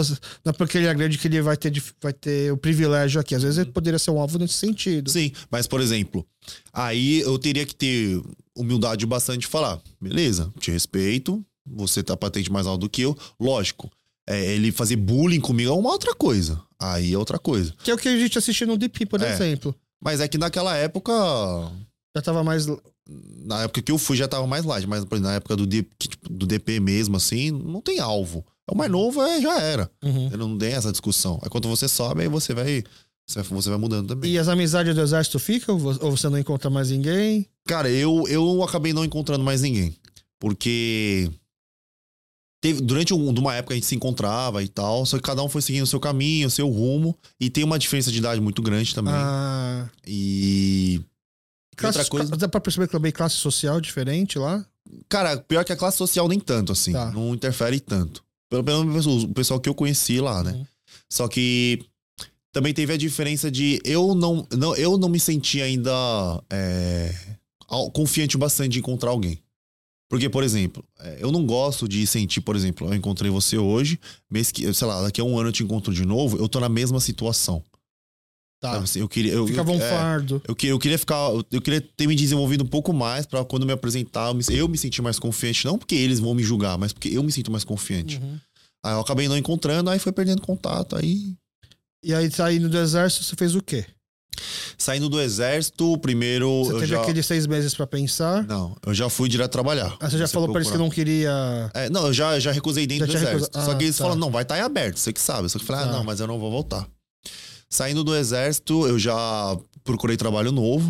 Aí eu falei assim, cara, como eu já antes eu, eu fiz muito trabalho usando meu corpo, braçal, cara, eu queria fazer um trabalho um pouco mais de escritório. Aí eu fui pra. Eu fui, eu fui virei vendedor, essas coisas de, de computador e tal. Aí eu fui, trabalhei durante um tempo. É, consegui uma outra. Um, um- eu tava trabalhando num lugar, eu vi um outro lugar um pouco melhor. Aí eu saí daqui e fui pra cá. Depois eu consegui ir pra uma empresa de TI, que foi onde eu fiquei mais tempo, um ano e pouquinho. Foi nessa época que eu comecei o meu canal no YouTube. Que foi nessa época que eu falei: Caramba, eu sempre quis abrir um canal no YouTube. Eu via muito conteúdo errado pela internet, falando assim, generalizando muita coisa. Que Sobre a é Coreia. É, sobre a Coreia, sobre os coreanos. Uhum. Falei, cara, eu acho que eu conseguiria fazer melhor. E, ou explicar melhor da minha forma. Aí eu comecei o canal no YouTube. Lógico, eu vendo o vídeo agora, assim, eu falo, meu, zoado, sabe? Eu falando. e aí, gente, beleza? Fala, galerinha! É, é de sem, sem desenvoltura nenhuma, assim. Tá. Mas foi nessa época que eu comecei, aí eu- o Instagram foi crescendo junto, aí eu cheguei até aqui. Mas onde você divulgava? Dava, pra- dava porque quando a gente, quando eu comecei o podcast, é, como é- ainda mais que para voltado para a comunidade coreana, né? Uhum. Gente divulgou para os amigos, amigos ajudam, sempre ajudam a divulgar tal, tal, tal. Hum. É, foi mais ou menos assim que começou também, porque o seu conteúdo dá para falar que é voltado para os coreanos do Brasil, que tem curiosidade com a Coreia, ou, ou ele é muito mais básico, seria mais para brasileiros que não têm mínimo contato com a Coreia. É, seria, a- a- a- eu acredito que foi mais para os brasileiros. Aham. né, que não tem muito contato com a cultura coreana e ainda mais porque eles, ah, eles o local onde eles extraem as informações é tudo na internet. Tá. Então eu fiz mais focado lá. Então as pessoas escreviam alguma coisa sobre Coreia no YouTube, provavelmente aparecia. É. Lógico que assim, os primeiros 100 inscritos foram pessoas ao redor. Mas, cara, eu ainda lembro naquela época, muita gente falava assim, cara, isso vai fazer YouTube, mano. Rede social, velho. Sabe uma coisa que eu via muito quando era criança? Era que eu, mano, falava assim, esse moleque vai ser um nada na vida. velho. Você ouvia muito isso? Muito. Mano, De quem? o pessoal falava na minha cara, assim. porque Eu, tinha- eu era criança, por 10 anos. Toda criança é, é pirralho, né? Tá. Mas, eu- mas por que, que alguém se sentia é, confortável, livre o bastante pra poder falar isso pra você? Os mais velhos. Naquela época, mais velho não Ah, tava os nem pra- assim, é, tipo. os mais... não, não adulto, gente, Adulto pouquinho. também. Adulto também. Adulto, porque eu, eu, é assim, eu, eu era muito sapeca. Eu não parava quieto. Tá. Aí eles falaram assim, mano, mas vai ser um nada na vida. E isso é, me fez um. Foi um dos traumas, assim, que quando eu comecei o canal no YouTube, eu senti a mesma coisa. Que o pessoal. Eu, eu- você ouve, né, o pessoal comentando. Fala assim, mano, isso vai fazer YouTube, mano. Mas, mas não sabe nada, velho. Vai falar o quê? Sabe, isso aqui. Ele não. Mano, não vai dar certo. Mano, você vai ver, vai fazer um mês, vai acabar isso aí. E foi nessa que eu falei, mano, agora eu vou fazer esse negócio, velho. Vou fazer nós virar. Só que o canal do YouTube, assim, eu acho que tô com 50 e poucos mil seguidores. Quando você sentiu que, ó, agora tá meio grande isso aqui? Foi quando eu bati meus primeiros mil seguidores. Tá. Eu falei, caramba, mil seguidores. E foi quanto gente. tempo, mais ou menos, você lembra? Ah, demorou um tempinho, demorou uns meses. Tá. Demorou uns meses. Mas eu fiz aquilo sempre focado mais pros brasileiros. Porque o coreano normalmente já, mesmo que seja o que opor, eles têm um pouquinho de contato, eles sabem se é verdade Aham. ou não. Mas os, os brasileiros já, naquela época, também 3, 4 anos atrás, menos ainda. Uhum. E eu comecei a fazer esse conteúdo Antes de ser professor de antes de ser coreano. professor de coreano. Aí o pessoal, o pessoal colocava nos comentários: Não, você não tem Instagram? Eu tenho Instagram. Aí eu coloquei o Instagram, começou a crescer. O pessoal. É, o pessoal começou a seguir e o Instagram começou a crescer muito. O Instagram pessoal, não. Pessoal, Aham. que era misturado com o professor. Só que o- é, naquela época era só pessoal. E Você pessoal- ainda não tava dando aula ainda. Não. Aí o pessoal falou assim: você sabe falar coreano? Eu falei, sei. Numa, naquela época eu fazia bastante live. Você sabe falar? Eu sei. Eu falei assim, "Pô, você podia ensinar, né? Eu falei assim, eu ensinar? Porque tinha, eu não, não tenho perfil de professor, eu não tenho nada acadêmico, não saí faculdade, nem nada. Mano, não tem como eu ensinar isso daí. Não, Tsuki, pô, ensina uma vez, né? Eu falei, beleza. Eu comecei a fazer alguns vídeos e tal, no- aí começou a dar certo. Aí eu, que nem eu falei, aí eu separei o professor de coreano com o meu, e lá comecei só a falar sobre isso. No YouTube você não chegou a dar nada de aula. Não, ah, naquela época não. Só no Ah, Instagram mesmo. uhum. Aí comecei a dar aula no Instagram. E o pessoal falou assim, Tsuki, pô, você dá aula particular? Eu Falei, eu aula particular? Eu Falei, eu não. Eu falei assim, pô, você podia dar aula particular, eu, eu pagaria você. Você vai me pagar pra dar aula? Eu falei assim, é, Tsuki. Eu falei, mas beleza. Então eu vou organizar tudo que eu sei aqui, né? Eu fiz tudo bonitinho lá, ainda tô organizando. É, porque ainda estudo bastante, mas eu peguei aquilo e falei assim, ó, eu consigo, mas naquela época eu cobrava muito barato, assim. Ah, porque eu não sabia nada. Aí, eu, aí foi nessa comecei a dar aula e aquilo começou a monetizar pra mim. Eu comecei a dar aula de coreano. Aí, por exemplo, naquela época, como eu trabalhava com o YouTube, né? Eu, eu que gravava, eu que editava, fazia tudo, eu ainda tinha que trabalhar na empresa de TI, não tinha muito tempo sobrando. Aí eu falo pessoal, gente, o pessoal fala, assim, "Eu também quero ter aula, também quero ter. Eu falo, mano, não tem como, assim, Tsuki, eu pago mais. Te pago o dobro. Eu falei, dobro já é interessante, mas eu falei, ó, só posso nesse horário aqui. Eu Falei, mano, vambora. Aí foi isso. Aí o pessoal falou assim, cara, aqui eu, eu, pago, eu pago mais. Aí foi subindo e foi Mas era eu sempre aula particulares, assim. É, Era foi um aula por um. particular. Aí você não consegue escalonar, não consegue crescer rápido, É. assim, a ponto de vou fazer isso de trabalho porque tá compensando mais que o meu Aham. trabalho E ainda original. começa bem real pra trazer pra Coreia e já exato. desvalorizar um pouco. Só que aí o pessoal falou assim: "Suki, você tem um curso? Porque eu não tenho tempo nesse horário. Eu falei, curso? Ah, Aí eu falei, o que, que é curso? Eu falei, curso online. Eu e tudo isso foi antes da pandemia? Antes foi, da- antes- Foi, foi du- durante. Acho que foi um pouco. é, Um pouquinho. No começo da Foi pandemia? no começo da pandemia. Tá. Suki, pô, faz um curso. Eu falei, como é que faz um curso? Nem sei como é que faz. Aí eu comecei a procurar sobre cursos online. Falei, ah, assim que faz. Falei, ó, posso tentar. Aí em 2021 eu comecei a testar os cursos. 2022 eu finalizei o, o curso coreano digital, que é o meu curso de agora. Em 2023 eu só tô tocando esse, que é onde o pessoal tem o acesso às aulas. É um curso básico de entrada. Não, é um curso semi-completo. Não é para eu digo completo, né? Que você vê desde o absoluto zero até, o, até partícula, coisa mais avançada. Mas terminando o curso, eu consigo ir pra Coreia fazer turismo? Dá, tranquilo. Lógico que depende de quanto você estuda, porque lá dentro, é, além das aulas gravadas, eu dou uma aula mensal para os alunos, né? Primeiro eu dou uma live, depois eu dou uma aula no Zoom para tirar algumas dúvidas. E a gente tem um grupo de monitores, de que são alguns alunos que já têm mais experiência, já estudam, eles dão, eles vão escolhem alguns dias da semana, eles dão aulas de acordo com os níveis, o pessoal vai Ah, estudando. entendi. E depois eu ajudo as pessoas, os monitores, com dúvidas, com aula e coisa do tipo. Aham. Os monitores como se fosse o Chojan, assim. Como se fosse da- isso mesmo. Líder da sala. Aí a gente vai, a gente vai tocando dessa forma. O... Mas aí chegou, chegou já che- você ainda tá com aquele trabalho de tradutor e intérprete também, mas isso é como algo freela ou como algo fixo? Tava como fixo, só que agora, como, por exemplo, a minha agência de viagem, é, o meu curso, as minhas redes sociais estão crescendo muito, eu, eu não tô mais trabalhando agora, agora mesmo com tradução. Às vezes é algum freela, alguma coisa do tipo, ou às vezes o pessoal pede, ah, isso que eu preciso de que você duble uma palestra. Aí eu faço alguma Duble coisa. uma de- palestra. É, eu faço alguma coisa. Por exemplo, o cara Ah. fala em coreano, eu dublo ele em português. Tá. Então, às vezes eu faço isso, mas agora, agora, assim, fixo já não dá mais pra fazer. É mais quando bate uma agenda. É, quando Então, bate. agora já virou aquele momento onde o, o que era um trabalho secundário vai virou o primeiro trabalho principal. Uhum, exatamente isso. E graças a Deus, né? É uma decisão difícil de tomar, não é? Ou do tipo, não, foi natural porque realmente. Porque eu, eu, eu já conversei com várias pessoas que trabalham ou criando, criando conteúdo, ou que tinham um, um emprego fixo, começou a usar um hobby como um trabalho, e aí falou que teve uma hora que a gente acha que naturalmente esse segundo trabalho vai ganhar mais do que esse primeiro, mas muitas pessoas me falam que é o contrário, assim, nunca vai ganhar mais do que o primeiro porque você põe mais energia que no primeiro. Então você vai ter que ter uma hora tomar coragem e falar assim: não, agora eu vou parar esse primeiro e dar um gás aqui nesse segundo, porque é onde eu acho que vai ser melhor, tanto uma realização pessoal quanto profissionalmente. Uhum. Ou porque simplesmente eu perdi o primeiro trabalho e agora eu vou ter que focar nesse segundo mesmo com tudo. Foi uma decisão fácil, assim?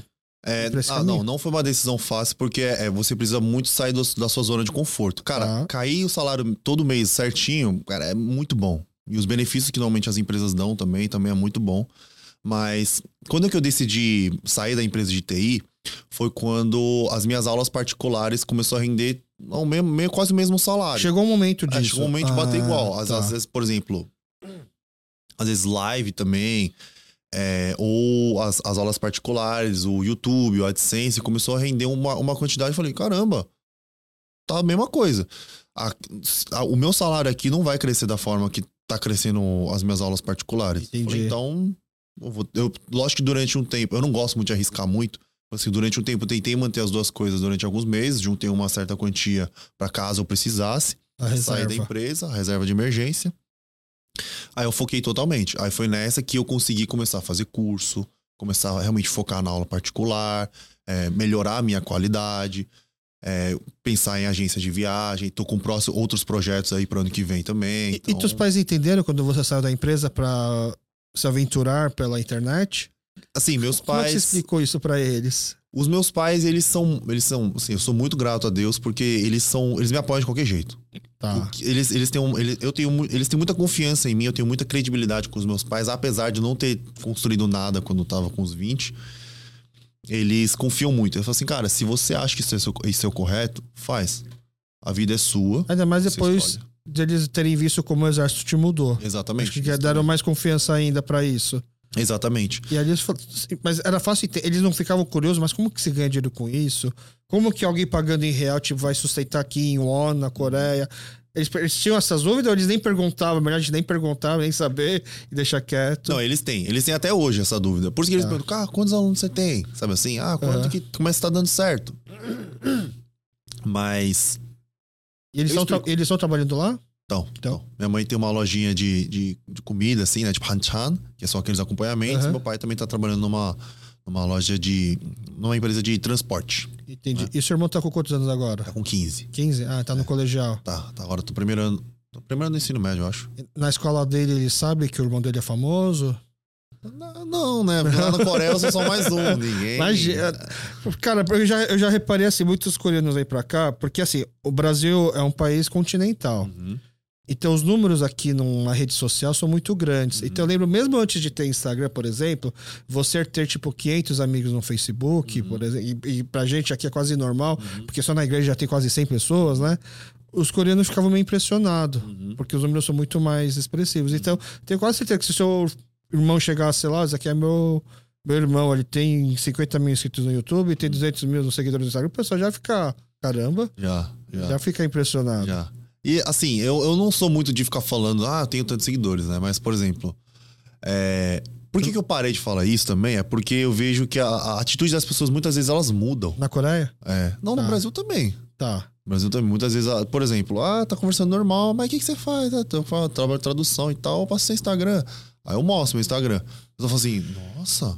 Aí você vê que a, a pessoa muda um pouquinho, sabe? Vai ter que criar um terceiro Instagram de É, só pra adicionar vida normal. É. Clark Kent. É. Mas o meu irmão também, ele não é muito de ficar mostrando assim. Você conversa É. em coreano com ele. Conversa coreano com ele. E acho que na minha rede social também eu não sou muito de mostrar minha vida pessoal, sabe? Família. Minha família, assim. Porque isso, eu, eu- lógico que eles me apoiam 100%, mas é porque isso é uma vida que eu escolhi. Foi não uma escolha É, deles. Por exemplo, imagina se ela começa a mostrar muito meus pais, não que quem faça isso seja ruim, mas meus pais eles são mais introvertidos, né? Então, é, o pessoal começa a reconhecer eles na rua. No começo eles podem até gostar, mas eu, penso, putz, eu tenho que tomar cuidado, assim, sabe? Eu já não, eu, já, eu já sei é, como me portar com essas pessoas, eu já sei como, sabe, é, ter uma desenvoltura um pouco melhor. Foi uma- um caminho que eu decidi trilhar. Não posso sair de qualquer jeito na rua porque alguém pode me reconhecer. Ah, não, não. Eu saio da forma que Deus me colocou no mundo, entendeu? Mas meus pais, assim, minha família já não. Uhum. Meus amigos também nem tanto. Porque às vezes, até quando eu mostro algum amigo meu, eu não mostro o rosto, assim. Eu tenho que Ah. deixar mais em off, porque tem gente. Meu, tem muito amigo meu que não quer. Uhum. São mais, mais da deles, assim, aí eu tomo mais cuidado nesse, nesse sentido. Entendi. E o contrário, você- acha que tem público, gente na Coreia pensa- querendo aprender português? Hum, Não. Não tem. Muito pouco, muito raro. Sim, o pessoal começou a ter bastante interesse. Durante, no- durante uma época foi por causa do BRICS, né? Que o Brasil tava crescendo muito. Tá. Né? Tava crescendo muito. Aí naquela época teve um pessoal que tava querendo Ah, aprender é? português. Agora, recentemente, é porque tem muito jogador de futebol brasileiro que vai jogar lá. Tá. Acho que quase todos os times, tirando algum, um ou dois. Não só todos jogador têm. técnico também, né? Técnico, preparador físico também Preparador vai. físico. Técnico, acho que não. É, não, não sei se agora tem, mas já teve. É, preparador físico, eu sei que tem, Aham. tem alguns é, jogadores, mas tem muito jogador.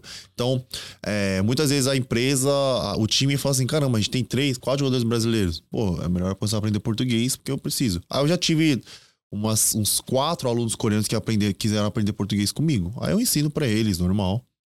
Você- gosta de futebol? Gosto. Não, não, é um emprego do sonho? Tipo, vou, putz, você tá doutor de, de, de jogador de futebol aqui no, na Coreia, viver o dia a dia do futebol. Eu, eu fico imaginando assim, pô, se eu fosse pro Brasil, pra Coreia trabalhar, o que, que eu gostaria de fazer? Pô, se eu pudesse estar inserido no meio do futebol, seria ótimo. É. Você tem um assim, time? Você torce pra algum time lá? Não. Não? Eu, eu torço pros times que tem, tem alguns amigos brasileiros, né? Tá. Mas assim, pro time, assim, fanático, não. Mas é porque ainda essa questão de tradutor nos times, o tradutor em si na Coreia, ele é muito valorizado. Mas nos times ele não é tanto. Ele é como se quase fosse um manager do cara, sabe? Tem que fazer tudo pro, pro jogador. Tá. O manager, no sentido manager de idol, né? Porque É, manager de idol, Aham. assim. Tem que fazer tudo e tal. Não tem vida social Entendi. direito, porque tem que ficar indo por atrás de jogo, vai e volta. no Brasil chama os parça, os parça É, do tipo Neymar. os parça, é, tipo Tá. isso aí. É legal, sabe? Aham, é muito sim. legal, porque eu tava trabalhando time de vôlei. Ainda mais quando muito você for legal. mais novo ainda, né? É, pra você conseguir experiência. Tem jogador de vôlei brasileiro também.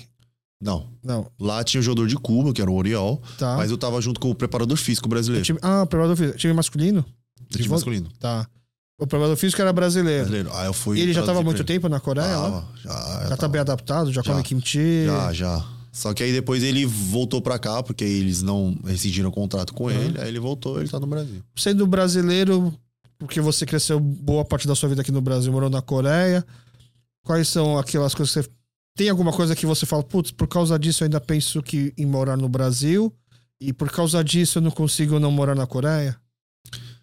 Ah, eu acho que são, assim, pode parecer muito clichê, mas são os brasileiros. Os brasileiros me faz, me dá muita vontade de voltar por causa dos brasileiros. Brasil. Cara, o- os brasileiros, assim, tem... Então, na verdade, eu vou falar, é os coreanos que me fazem querer vir morar no Brasil. Cara, pior que não é nem isso. Não. Não é nem isso. É, isso, é, acho que é uma coisa muito dos brasileiros. Eles são muito acolhedores, pessoal Ah. muito simpático. Dessa vez que eu vim, eu fiz três encontros, né? Fui pra três cidades diferentes. Fiquei em São Paulo, Floripa e Fortaleza. Nessas três cidades, cara, o pessoal super educado, pessoal super acolhedor. Parece que, principalmente em Fortaleza, no Ceará, parece que eu já sempre conhecia todo mundo lá. E você não conhecia o Ceará? Conhecia ninguém, conhecia ninguém. E são todos alunos? Todos os alunos. Não, te- por exemplo, a, a- em Fortaleza, é, a minha sócia aí, minha, minha, minha aluna também, eu- é, ela me ajudou bastante. Ela me, me apresentou os amigos, né? Conheceu todo mundo junto. Tá. E o pessoal me fez sentir muito à vontade lá. Aham. Então, realmente, os brasileiros fazem com que eu, eu tenha muita vontade de voltar. Aí tem as praias, a comida também, também dá vontade de voltar. Mas uma coisa que não me faz vontade de não me dá vontade de voltar é a, é a violência. A segu- Segurança. A insegurança aqui é uma coisa que, como eu já, é, já experienciei como é viver num, num país onde. Lógico que não é todo o Brasil que é assim, né? Eu sei que no interior, por exemplo, você pode É que andar. São Paulo é mais extremo. É. Mas eu sei que na Coreia eu posso andar no horário que eu quiser, quando eu É, quiser, pra onde eu daí- quiser, com o celular, com o que for, sem medo de ser roubado, coisa do tipo. A gente já sabe disso, mas quando eu senti muita assim, vontade, putz, acho que eu vou pensar se eu moro aqui ou não, na Coreia, Uhum, foi quando eu fui com a minha esposa grávida, né? Meus pais moram na Coreia, né? uhum. Eles aposentaram aqui e voltaram pra Coreia. Eu fui com a minha esposa grávida pra lá, pra gente poder fazer uma pequena enxoval, visitar a família e tudo Uhum. mais, poder fazer com que a família participasse, né, dessa gestação do meu filho. E aí, grávida também precisa caminhar um pouco, senão começa a inchar, Uhum. acumular gases e tal. E aí dava tipo. A que coisa que ela sentia desconforto aqui no Brasil, duas da manhã, às vezes não conseguia dormir. E ficava pensando mil coisas como fazer. Uhum. Na Coreia, nossa, acho que vou dar uma volta lá fora, assim. É. E andava, tipo, nas ruas assim, duas da manhã, Exatamente. voltava e. É, Eu falei, nossa, eu nunca pensei que caminhar uma volta no quarteirão de casa, duas da manhã, fosse uma coisa que me faria morar aqui. Mas ao mesmo tempo, né? Aí você pode até me falar se eu tô com uma imagem errada pelo seu irmão. Eu não tenho, eu não tenho, eu tenho coragem, eu tenho vontade de ficar aposentado na Coreia, mas não de criar um filho lá. Que eu imagino que ambiente de escola, porque você vê todo mundo fazendo mil saguão da vida, mil cursinhos é, para poder fazer a faculdade, toda a pressão que tem lá, acho parece que é muita, muita coisa a ponto da gente não, não, não ter essa vontade de morar lá por causa disso. Uhum. Mas assim, isso eu acho que mais do que para as crianças é, é, a ganância dos pais. Pô, é. meu irmão, ele não anda muito em Hagwon. A ah. gente só manda naquilo que ele precisa. Fala assim, ó, oh, eu preciso. Tô, não, não tô conseguindo acompanhar a de matemática. A gente manda. Mas as outras coisas são tudo. Ele que os, pede. É, os pais que obrigam ele. Mas você não acha que ele mesmo vendo todos os amigos dele. Lembra você, quando criança, quando as pessoas falavam assim, ah, esse cara não vai ser nada, por exemplo. Hum. Ele vendo lá os outros, os colegas da sala dele fazendo mil cursinhos e tal. Você acha que ele também não fica, às vezes, sentindo assim, puxa, é, eu tô ficando para trás? É porque eu acho que é, não adianta você ficar obrigando ele a fazer alguma coisa que ele não acha necessidade. Porque melhor do que qualquer pessoa, é a própria pessoa. Então o aluno lá dentro, ele vai sentir melhor. Cara, eu preciso estudar mais. Uhum. O meu aluno, ele tá. Ele consegue. Porque como é que ele consegue? Ah, porque ele tá vindo antes no curso. Ah, então vou fazer curso. Não adianta você ficar mandando ele aprender um monte de coisa que para ele vai ser inútil. É, mas é isso que eu tô querendo dizer, não é a pressão que os pais fazem. É a pressão que o próprio ambiente onde ele tá, vendo os outros fazendo e tal. É os pais. São os pais não, que também, principalmente também. Os, e os outros pais também ficam sabendo que os outros pais estão mandando e fica naquela é um ciclo vicioso, é um, e, é um, ciclo sem fim. E às vezes isso não é nem porque eles. Lógico que tem a questão da educação. A educação na Coreia é, é, é a primordial, não, nenhum tem opção. Só que muitas vezes é, é, ganância mesmo. Porque, por exemplo, cara, tem um curso aqui de matemática, o, o, curso A, B e C. O C é o mais caro, que é o mais de boy, que é coisa mais. Tim, tim, tim, tim. O pessoal quer mandar pra cá. Tipo, não tem necessidade. Eles ensinam a mesma coisa. É. Aí só que quer mandar pro mais top, assim, sem problema nenhum. Então, é isso que às vezes faz com que as crianças também sintam. Cara, uma das coisas que. Um dos bullying novos agora na Coreia não é mais brigar, é, é falar assim: qual o tamanho da sua casa? Qual que é a marca da sua casa? Uhum. Isso daqui, eu tenho certeza, não foi as crianças que surgiram com uma ideia, não. Foi os pais que assim, ó. Entendi. Não anda com, com a criança que anda naquele ragon. Não anda com aquela criança que mora nesse, nesse apartamento. Entendeu? E isso é a influência dos pais. É verdade. É os pais que fazem com que a criança Cara, uma das coisas que eu fiquei muito chocado quando eu fui na Coreia foi quando uma criança. Eu tava, eu tava estudando numa cafeteria e veio uma criança assim pedir um café. Um moleque tinha, sei lá, uns 12 anos. 12 anos pedindo café na café. cafeteria. Um ice americano. É. Aí ele sentou na cadeira e ele falou assim: Ó, oh, piconé. Nossa. Quem não sabe o que é pigoné? Pigoné fala assim, cara, eu tô muito cansado, eu tô, desgast... eu tô esgotado. Uhum, esgotado é a melhor palavra. Aí ele senta e fala assim: oh, Pigoné, sabe, mas sabe quando você sente que essa criança realmente sabe o que, que é tá esgotada? É uma criança de 12 anos, parece um cara de 40 anos. Eu, eu, eu, eu, eu fiquei assustado com isso. Eu falei, rapaz, mano. E aí, aí como é que. E, como é que uma criança assim vai crescer depois? Ela vai perder toda a infância dela já começa o choque de estar tomando café, né? Nessa idade, assim. Sabia que tem muito, muito, muitos coreanos que eles pegam alergia de café depois? Porque Intolera eles tomam, que, que, cria intolerância de tanto tomar. Porque não só café, mas, é, por exemplo, é, energético. Tá. Eles tomam aqueles energéticos desse tamanho. E isso, tipo, eles não jantam, porque tem que ir de um ragon para outro direto, às vezes nem dá tempo. Então o moleque tá lá. É. Só que aí eu pergunto, será que isso é porque as crianças querem? Mas, e, muito. Então, é por causa dos pais. E os pais devem replicar essa dor que eles também pegaram dos pais e também porque eles viram que, nossa, no meu mercado de trabalho tá muito difícil e se meu filho não tiver todas as suas credenciais possíveis vai ser difícil para ele. E aí acaba criando essa, essa coisa do tipo, putz, é, como é que fala? Do não, não ser um ambiente saudável para viver, né? Uhum. Mas é que você conseguiu sair do, do mundo corporativo lá, você conseguiu sair da empresa e agora tá fazendo um trabalho que é. é pessoal, os coreanos devem morrer de inveja do seu uhum, trabalho uhum, lá, por exemplo. Uhum. Achar que oh, você deu sorte de ter ido pro Brasil, né? Quando durante muito tempo você até ficava se vitimizando, culpando ter passado por isso. Né? Mas. É, as, as, a, os pais, assim, acho que tem um pouco disso de. Ah, porque eu não consegui receber isso dos meus pais, ou foi isso que eu recebi dos meus pais. Mas eu acho que é porque a Coreia, uma coisa que eu percebi é que muitos coreanos, eles realmente eles se comparam muito com os outros. Muito. Então, o meu filho, ele, meu, o filho não é um ser, um ser assim à parte. Ele é um- uma conexão minha. Então, eu não consigo estudar, você vai estudar tudo aquilo que eu não consegui. Você joga suas frustrações. nele. Exatamente. Então, o menino, eu não consegui ser médico, então você vai ser médico. Cara, não existe isso. É que não é que ele não quer. ser- É que ele olha a imagem de um médico e. Nossa, médico não. O médico ganha bem. Não é Também- nem tanto porque ele salva vidas, é porque ele ganha bem ele não vai passar instabilidade financeira. Tem isso também, mas acho que mais do que isso é o status. O status- Coreia é muito status. Mas é o status porque ganha bem. Porque se o médico não. É, professor não dá. Professor não ganha também tem muito status porque é professor. Professor. Aliás, é, é um baita de um status você poder falar que é professor É, de coreano na Coreia, né? Exatamente. Mas sabe a outra coisa que eu falo? Tradutor. Quando eu falo que sou tradutor, o pessoal já. "Ah, tradutor, mais que professor, sabia? Ah, é? Tradutor. Porque Legal. tradutor, porque na Coreia eles têm um pensamento, cara, pra, pra alguém ser tradutor, Ah, tem que manjar muito. Não basta só ter feito um ragãozinho de É, inglês. O cara manda Entendi. muito. Só que, por exemplo, que nem no que nem quando a gente ouve aqui. É, um- uma das coisas que eu converso com o pessoal que tá na Coreia também é que, normalmente, os- a a sociedade que opô, que, que vem de fora, parece que eles pararam na época que eles saíram da Coreia. Tá, verdade. Aqui eles exigem muito mais coisas do que exigiria na Coreia. Por exemplo, aqui o pessoal fala assim: você tem que ser médico, ou advogado, ou engenheiro. E você acha que lá na Coreia o pessoal tá menos assim? Menos. Ah, Menos. sabe da, da onde dá pra perceber isso? No Tor Janchi, Hum. no naquele. Pega os presentes. É, né? porque antigamente era martelo pra ser juiz, era não sei o que pra ser médico, e me falaram que hoje tem mouse pra ser Gamer. gamer, câmera de webcam pra ser youtuber, É. tem essas outras opções também, né? É, Ou seja, eles estão mais. Um pouco mais abertos. É. Eles estão vendo que a vida Tá. não se não é só isso. Entendi. Entendeu? E agora eles estão entendendo que o status não é tão importante assim também. Tá. Não que não seja. No Brasil também a status Aham. é importante. Só que eles não estão colocando mais a vida naquilo. Mas aquilo que o pô, ainda eles sentem um pouco de. Pô, você tem que. Sa-. Sabe uma outra coisa que as pessoas comentam, que é uma prova de que nós coreanos aqui no Brasil congelamos no tempo?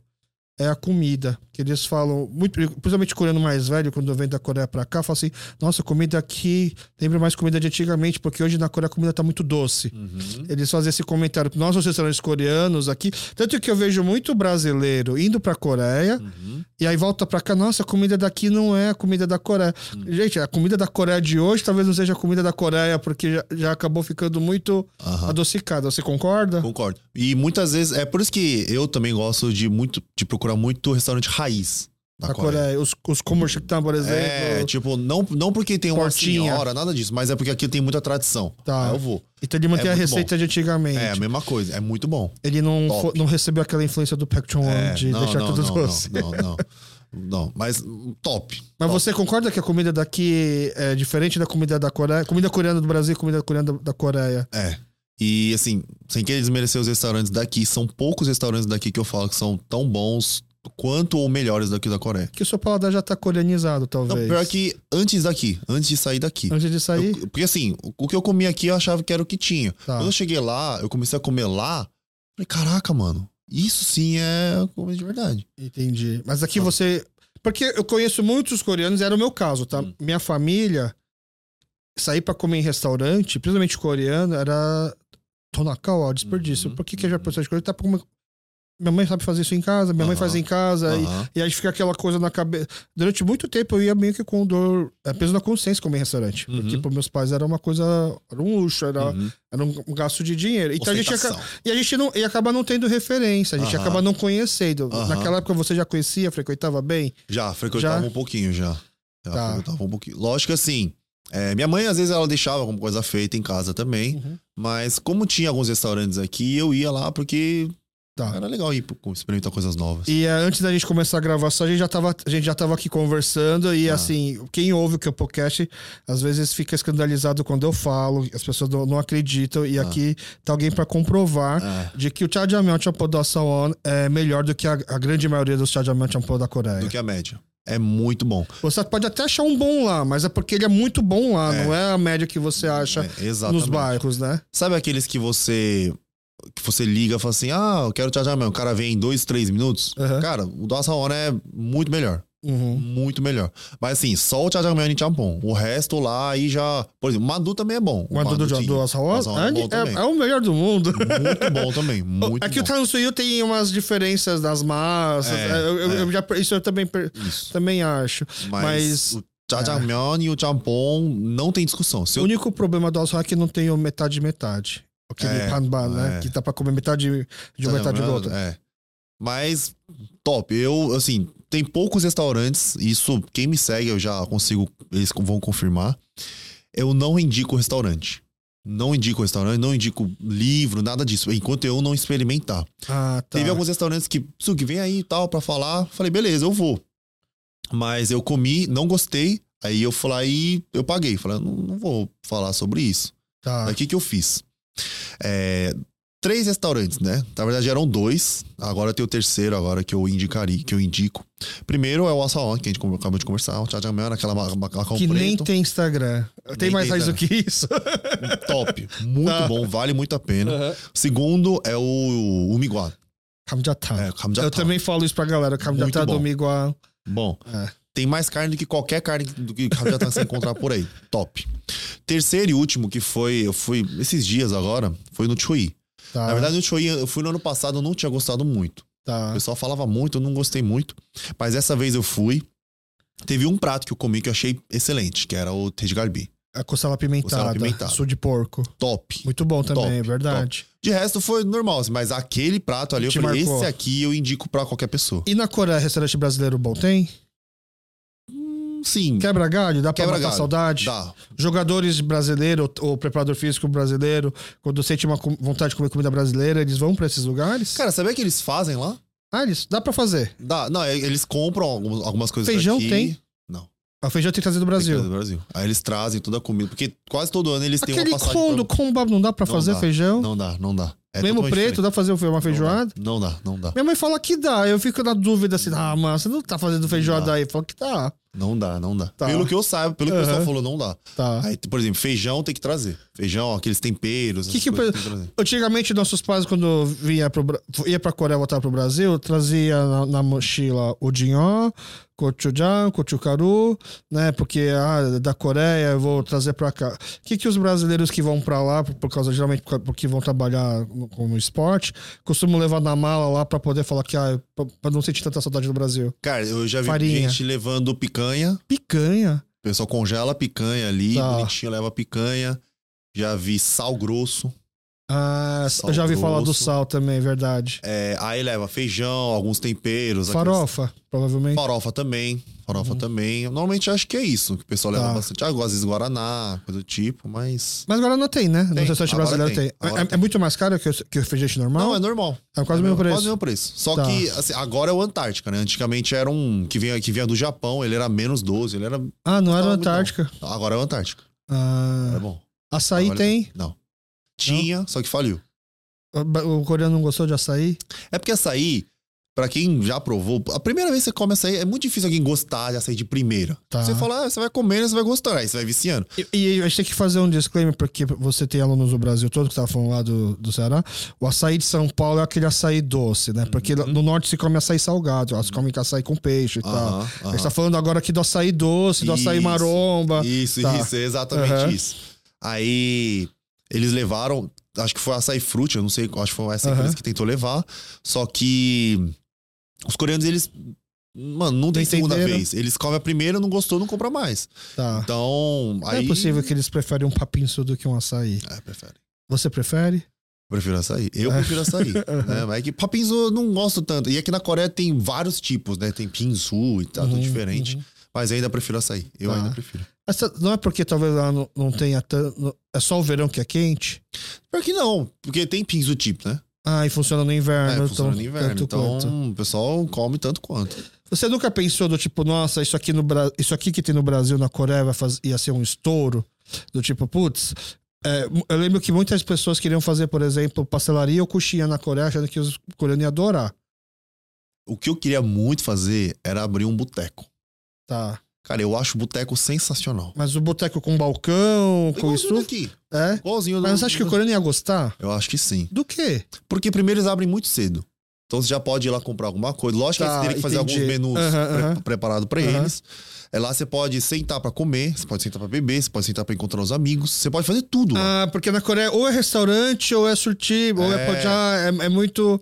Tá. Se você for não pra é tão Coreia- democrático quanto Exato. um boteco. Cada, cada local tem um- uma coisa muito específica. Você vai pra comer, você só come, você vai conversar, você não fica conversando no restaurante. É verdade. Você sai, vai pra uma cafeteria. Ah, mas quer conversar mais? Então você sai da cafeteria pra começar a beber. Aí você bebe, vai. Por isso que tem ichas, hamchas, hachau. É, o Mas no boteco você fica do começo ao É, fim. você fica lá, tá, pede Tá. cerveja, vai tomando, vai conversando. Boteco você pode ficar de pé.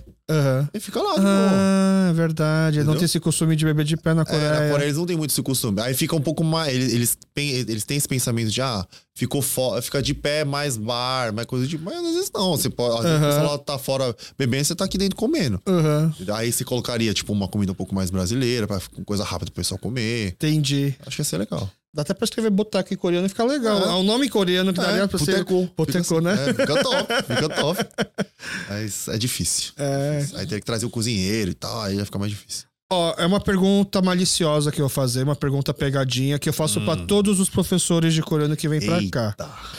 Chega a sua aluna, seu aluno, fala assim, professor, eu consegui conquistar o meu sonho, eu vou pra Coreia.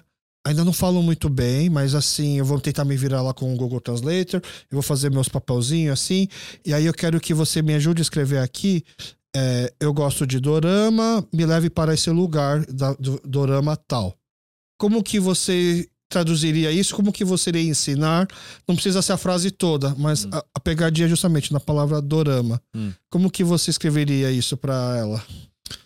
É. Ou pra ele, né? Pro aluno? Sim, aí eu escreveria 저는 드라마를 좋아해요. Drama. 드라마. Mas ela quer saber como que fala dorama. Dorama, na verdade, não existe. né? Dorama, na verdade, ele vem do japonês. Aham. É por isso que, a- na verdade, a forma correta de se de falar, né, a série coreana seria drama. Você acha que é mais uma dificuldade do brasileiro em falar drama do que do japonês falar drama, por isso que fala dorama? É, Eu acho que sim. Porque, a gente, porque assim, a gente, aqui no Brasil, as séries asiáticas começaram a chegar, obviamente, por a gente ter uma comunidade japonesa muito grande, uma imigração mais antiga e mais numerosa, chegaram as séries japonesas, que são os doramas, que é a, a pronúncia deles de um drama, né? Como ele- o japonês não tem o t, Hum. acaba falando dorama. É. Mas o coreano é o contrário, o coreano tem uma sílaba só, pra- uma vogal só pra isso, que é o u. Aham, Então a gente sabe falar trama, aham. Drama, trama. Aham. A gente só tem um. Aqui toda palavra coreana é meio oxítona, né? Aham. Tudo termina com Ah, o, a última sílaba forte. Mas o brasileiro tem. Você acha que eles têm dificuldade em falar trama? Por isso que ele prefere falar dorama, na pronúncia? Aham. Eu acho que tem, tem um pouco disso também. Porque eu já, eu já tentei. Que nem eu falei no começo do podcast. Uma das vogais que eu mais senti dificuldade era o U. Ah, tá. Então, Então, até o pessoal entender como é que faz o som do U é Tá. muito- demora muito tempo. Então dá pra você distinguir assim, essa pessoa tá aprendendo, tá no início do coreano, ela ainda fala dorama. Se ela tá agora no nível já mais avançado, ela já tá sabendo falar trama.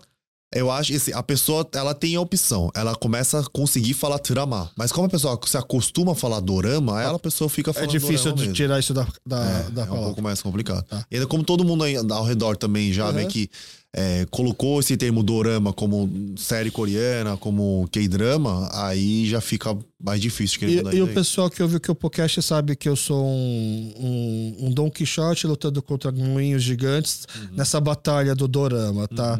É, eu, eu, eu cobro sempre assim, eu, eu não acho que a senhora, o senhor que assiste a série coreana, gosta, ama Pousando no Amor e, e mal sabe distinguir talvez a série coreana da japonesa, ela não precisa ficar sabendo o que, que é dorama, o que, que é K-drama, o que, que é C-drama, o que, que é lacor, o que, que é isso. Uhum. Não precisa saber disso. Não é essa pessoa que precisa t- ficar pegando no pé, mas é a pessoa que quer estudar Uhum. e na pessoa que quer ensinar, é, na minha. Uhum. opinião, entendeu? É Por isso que essa pergunta que eu faço para os professores de coreanos que vêm para cá, que tem sido bastante, até porque é um mercado que está crescendo e eu fico até surpreso, porque nós coreanos nunca nos interessamos Exatamente. em aprender tão bem coreano, aqui coreanos no Brasil, né? Tanto que a USP tem o curso de letras coreana É, eu vi também. e eu acho que dá pra contar uma mão.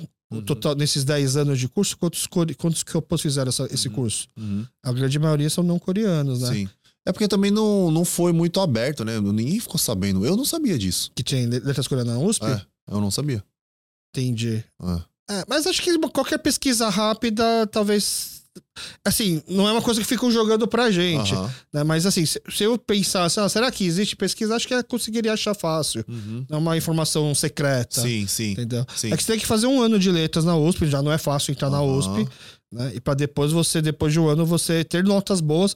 O curso de coreano da USP tem a maior nota de corte entre o- as optativas. Porque como que funciona a faculdade de letras? Você faz o primeiro ano básico.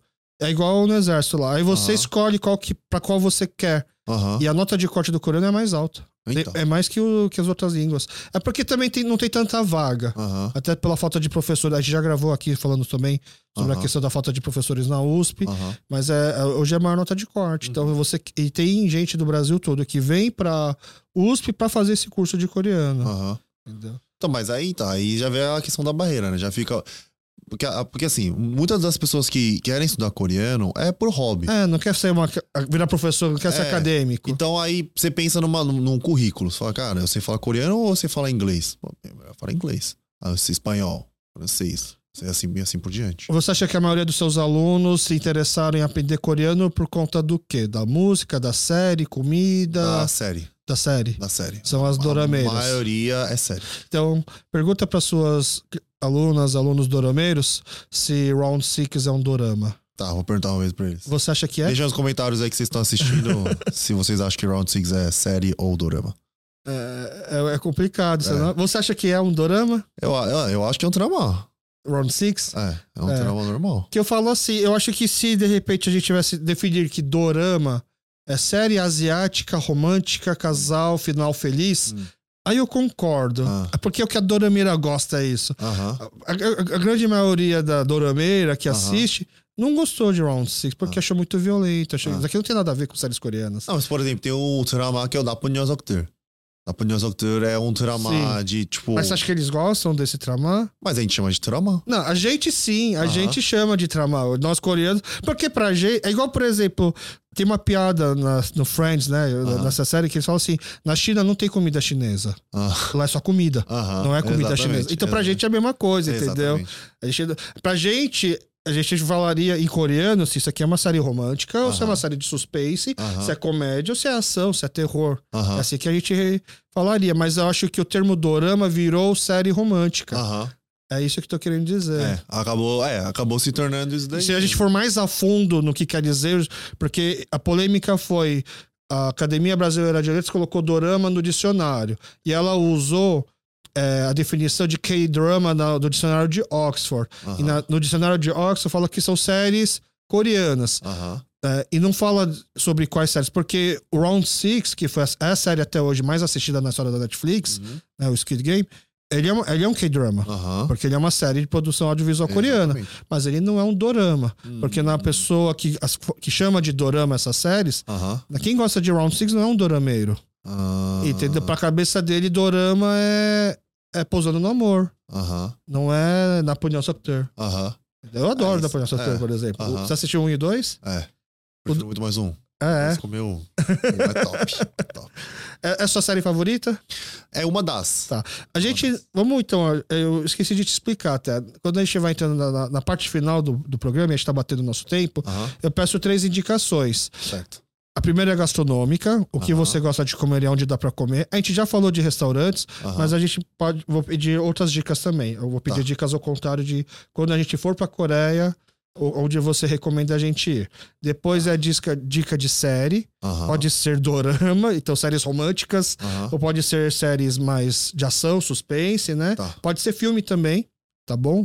E no seu caso, como você tá na Coreia, você tem tempo de assistir TV lá?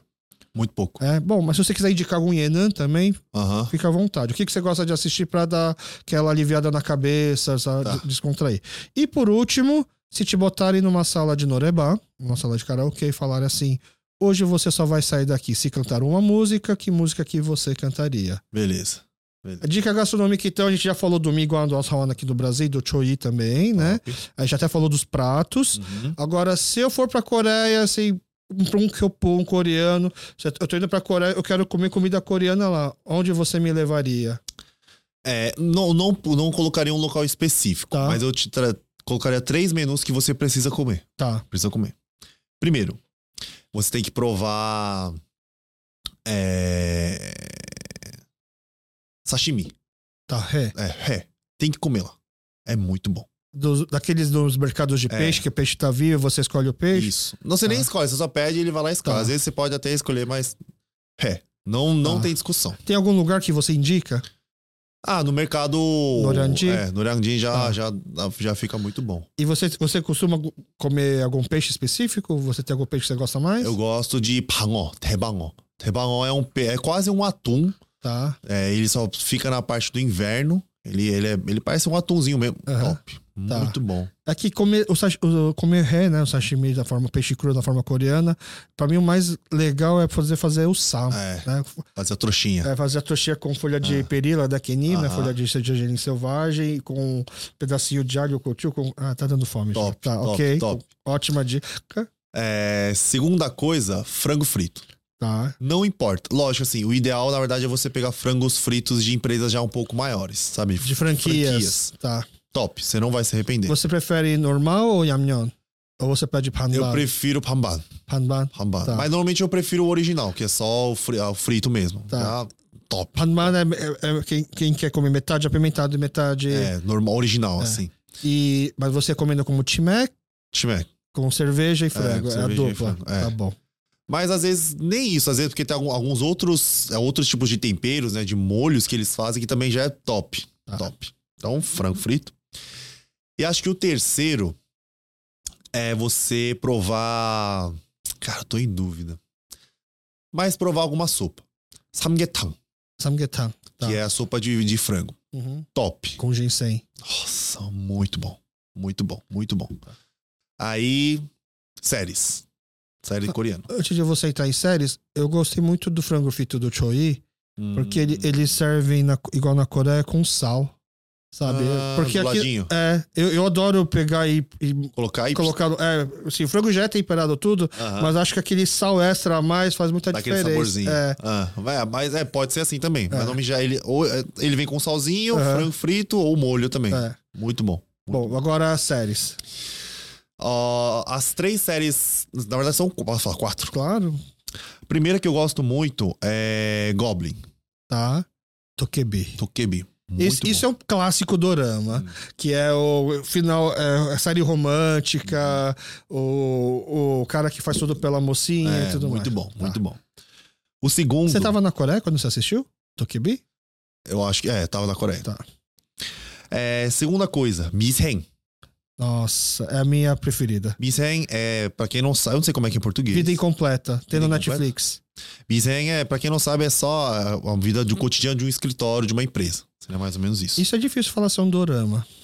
É o, é o trama que eu É, assisto é, e gosto. É, é muito.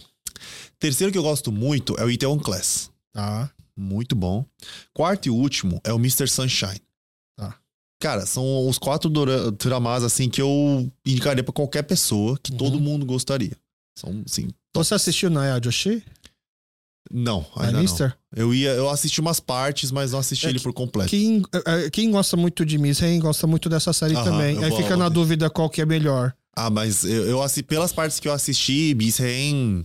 É porque o Naya Joshi ele leva muito assim pra um lado é, é, muito deprê de uma pessoa muito específica. O Bisen mostra muito realidade, assim, sabe? De vários pontos de específicos É, diferentes. é, é. Isso eu achei genial. É. Genial, genial. Aí são esses quatro tramas que eu Legal. indicaria. Depois, por último, Você é aquele cara que canta no Norebá ou foge de cantar? aí eu. Depende. Depende. Se eu tivesse muita vontade, até às vezes eu canto. Então, assim, você tá preso na sala, você precisa fazer nota 100 aí no Norebá, que música que você vai 100? cantar.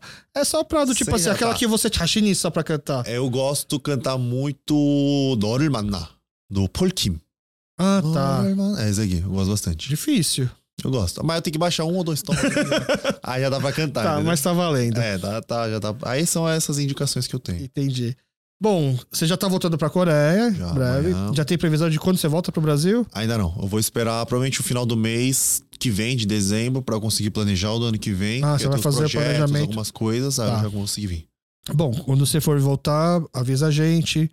Portas abertas, vem contar as novidades, vem, Opa. vem dar suas novas dicas de restaurantes Com e certeza. séries. Pode deixar. Tá bom? Muito obrigado pelo seu tempo, muito obrigado por compartilhar tanta história aqui com a gente. Eu que agradeço pelo convite, espero poder ter ajudado, né? Principalmente o pessoal que tá assistindo também, tirado muitas dúvidas. E que na próxima oportunidade a gente possa fazer um, um mais bem bolado. Pode deixar. Beleza? Tá bom? E muito obrigado pra você que ficou aqui com a gente até o final. Nos encontramos no próximo episódio. Valeu! Tamo junto.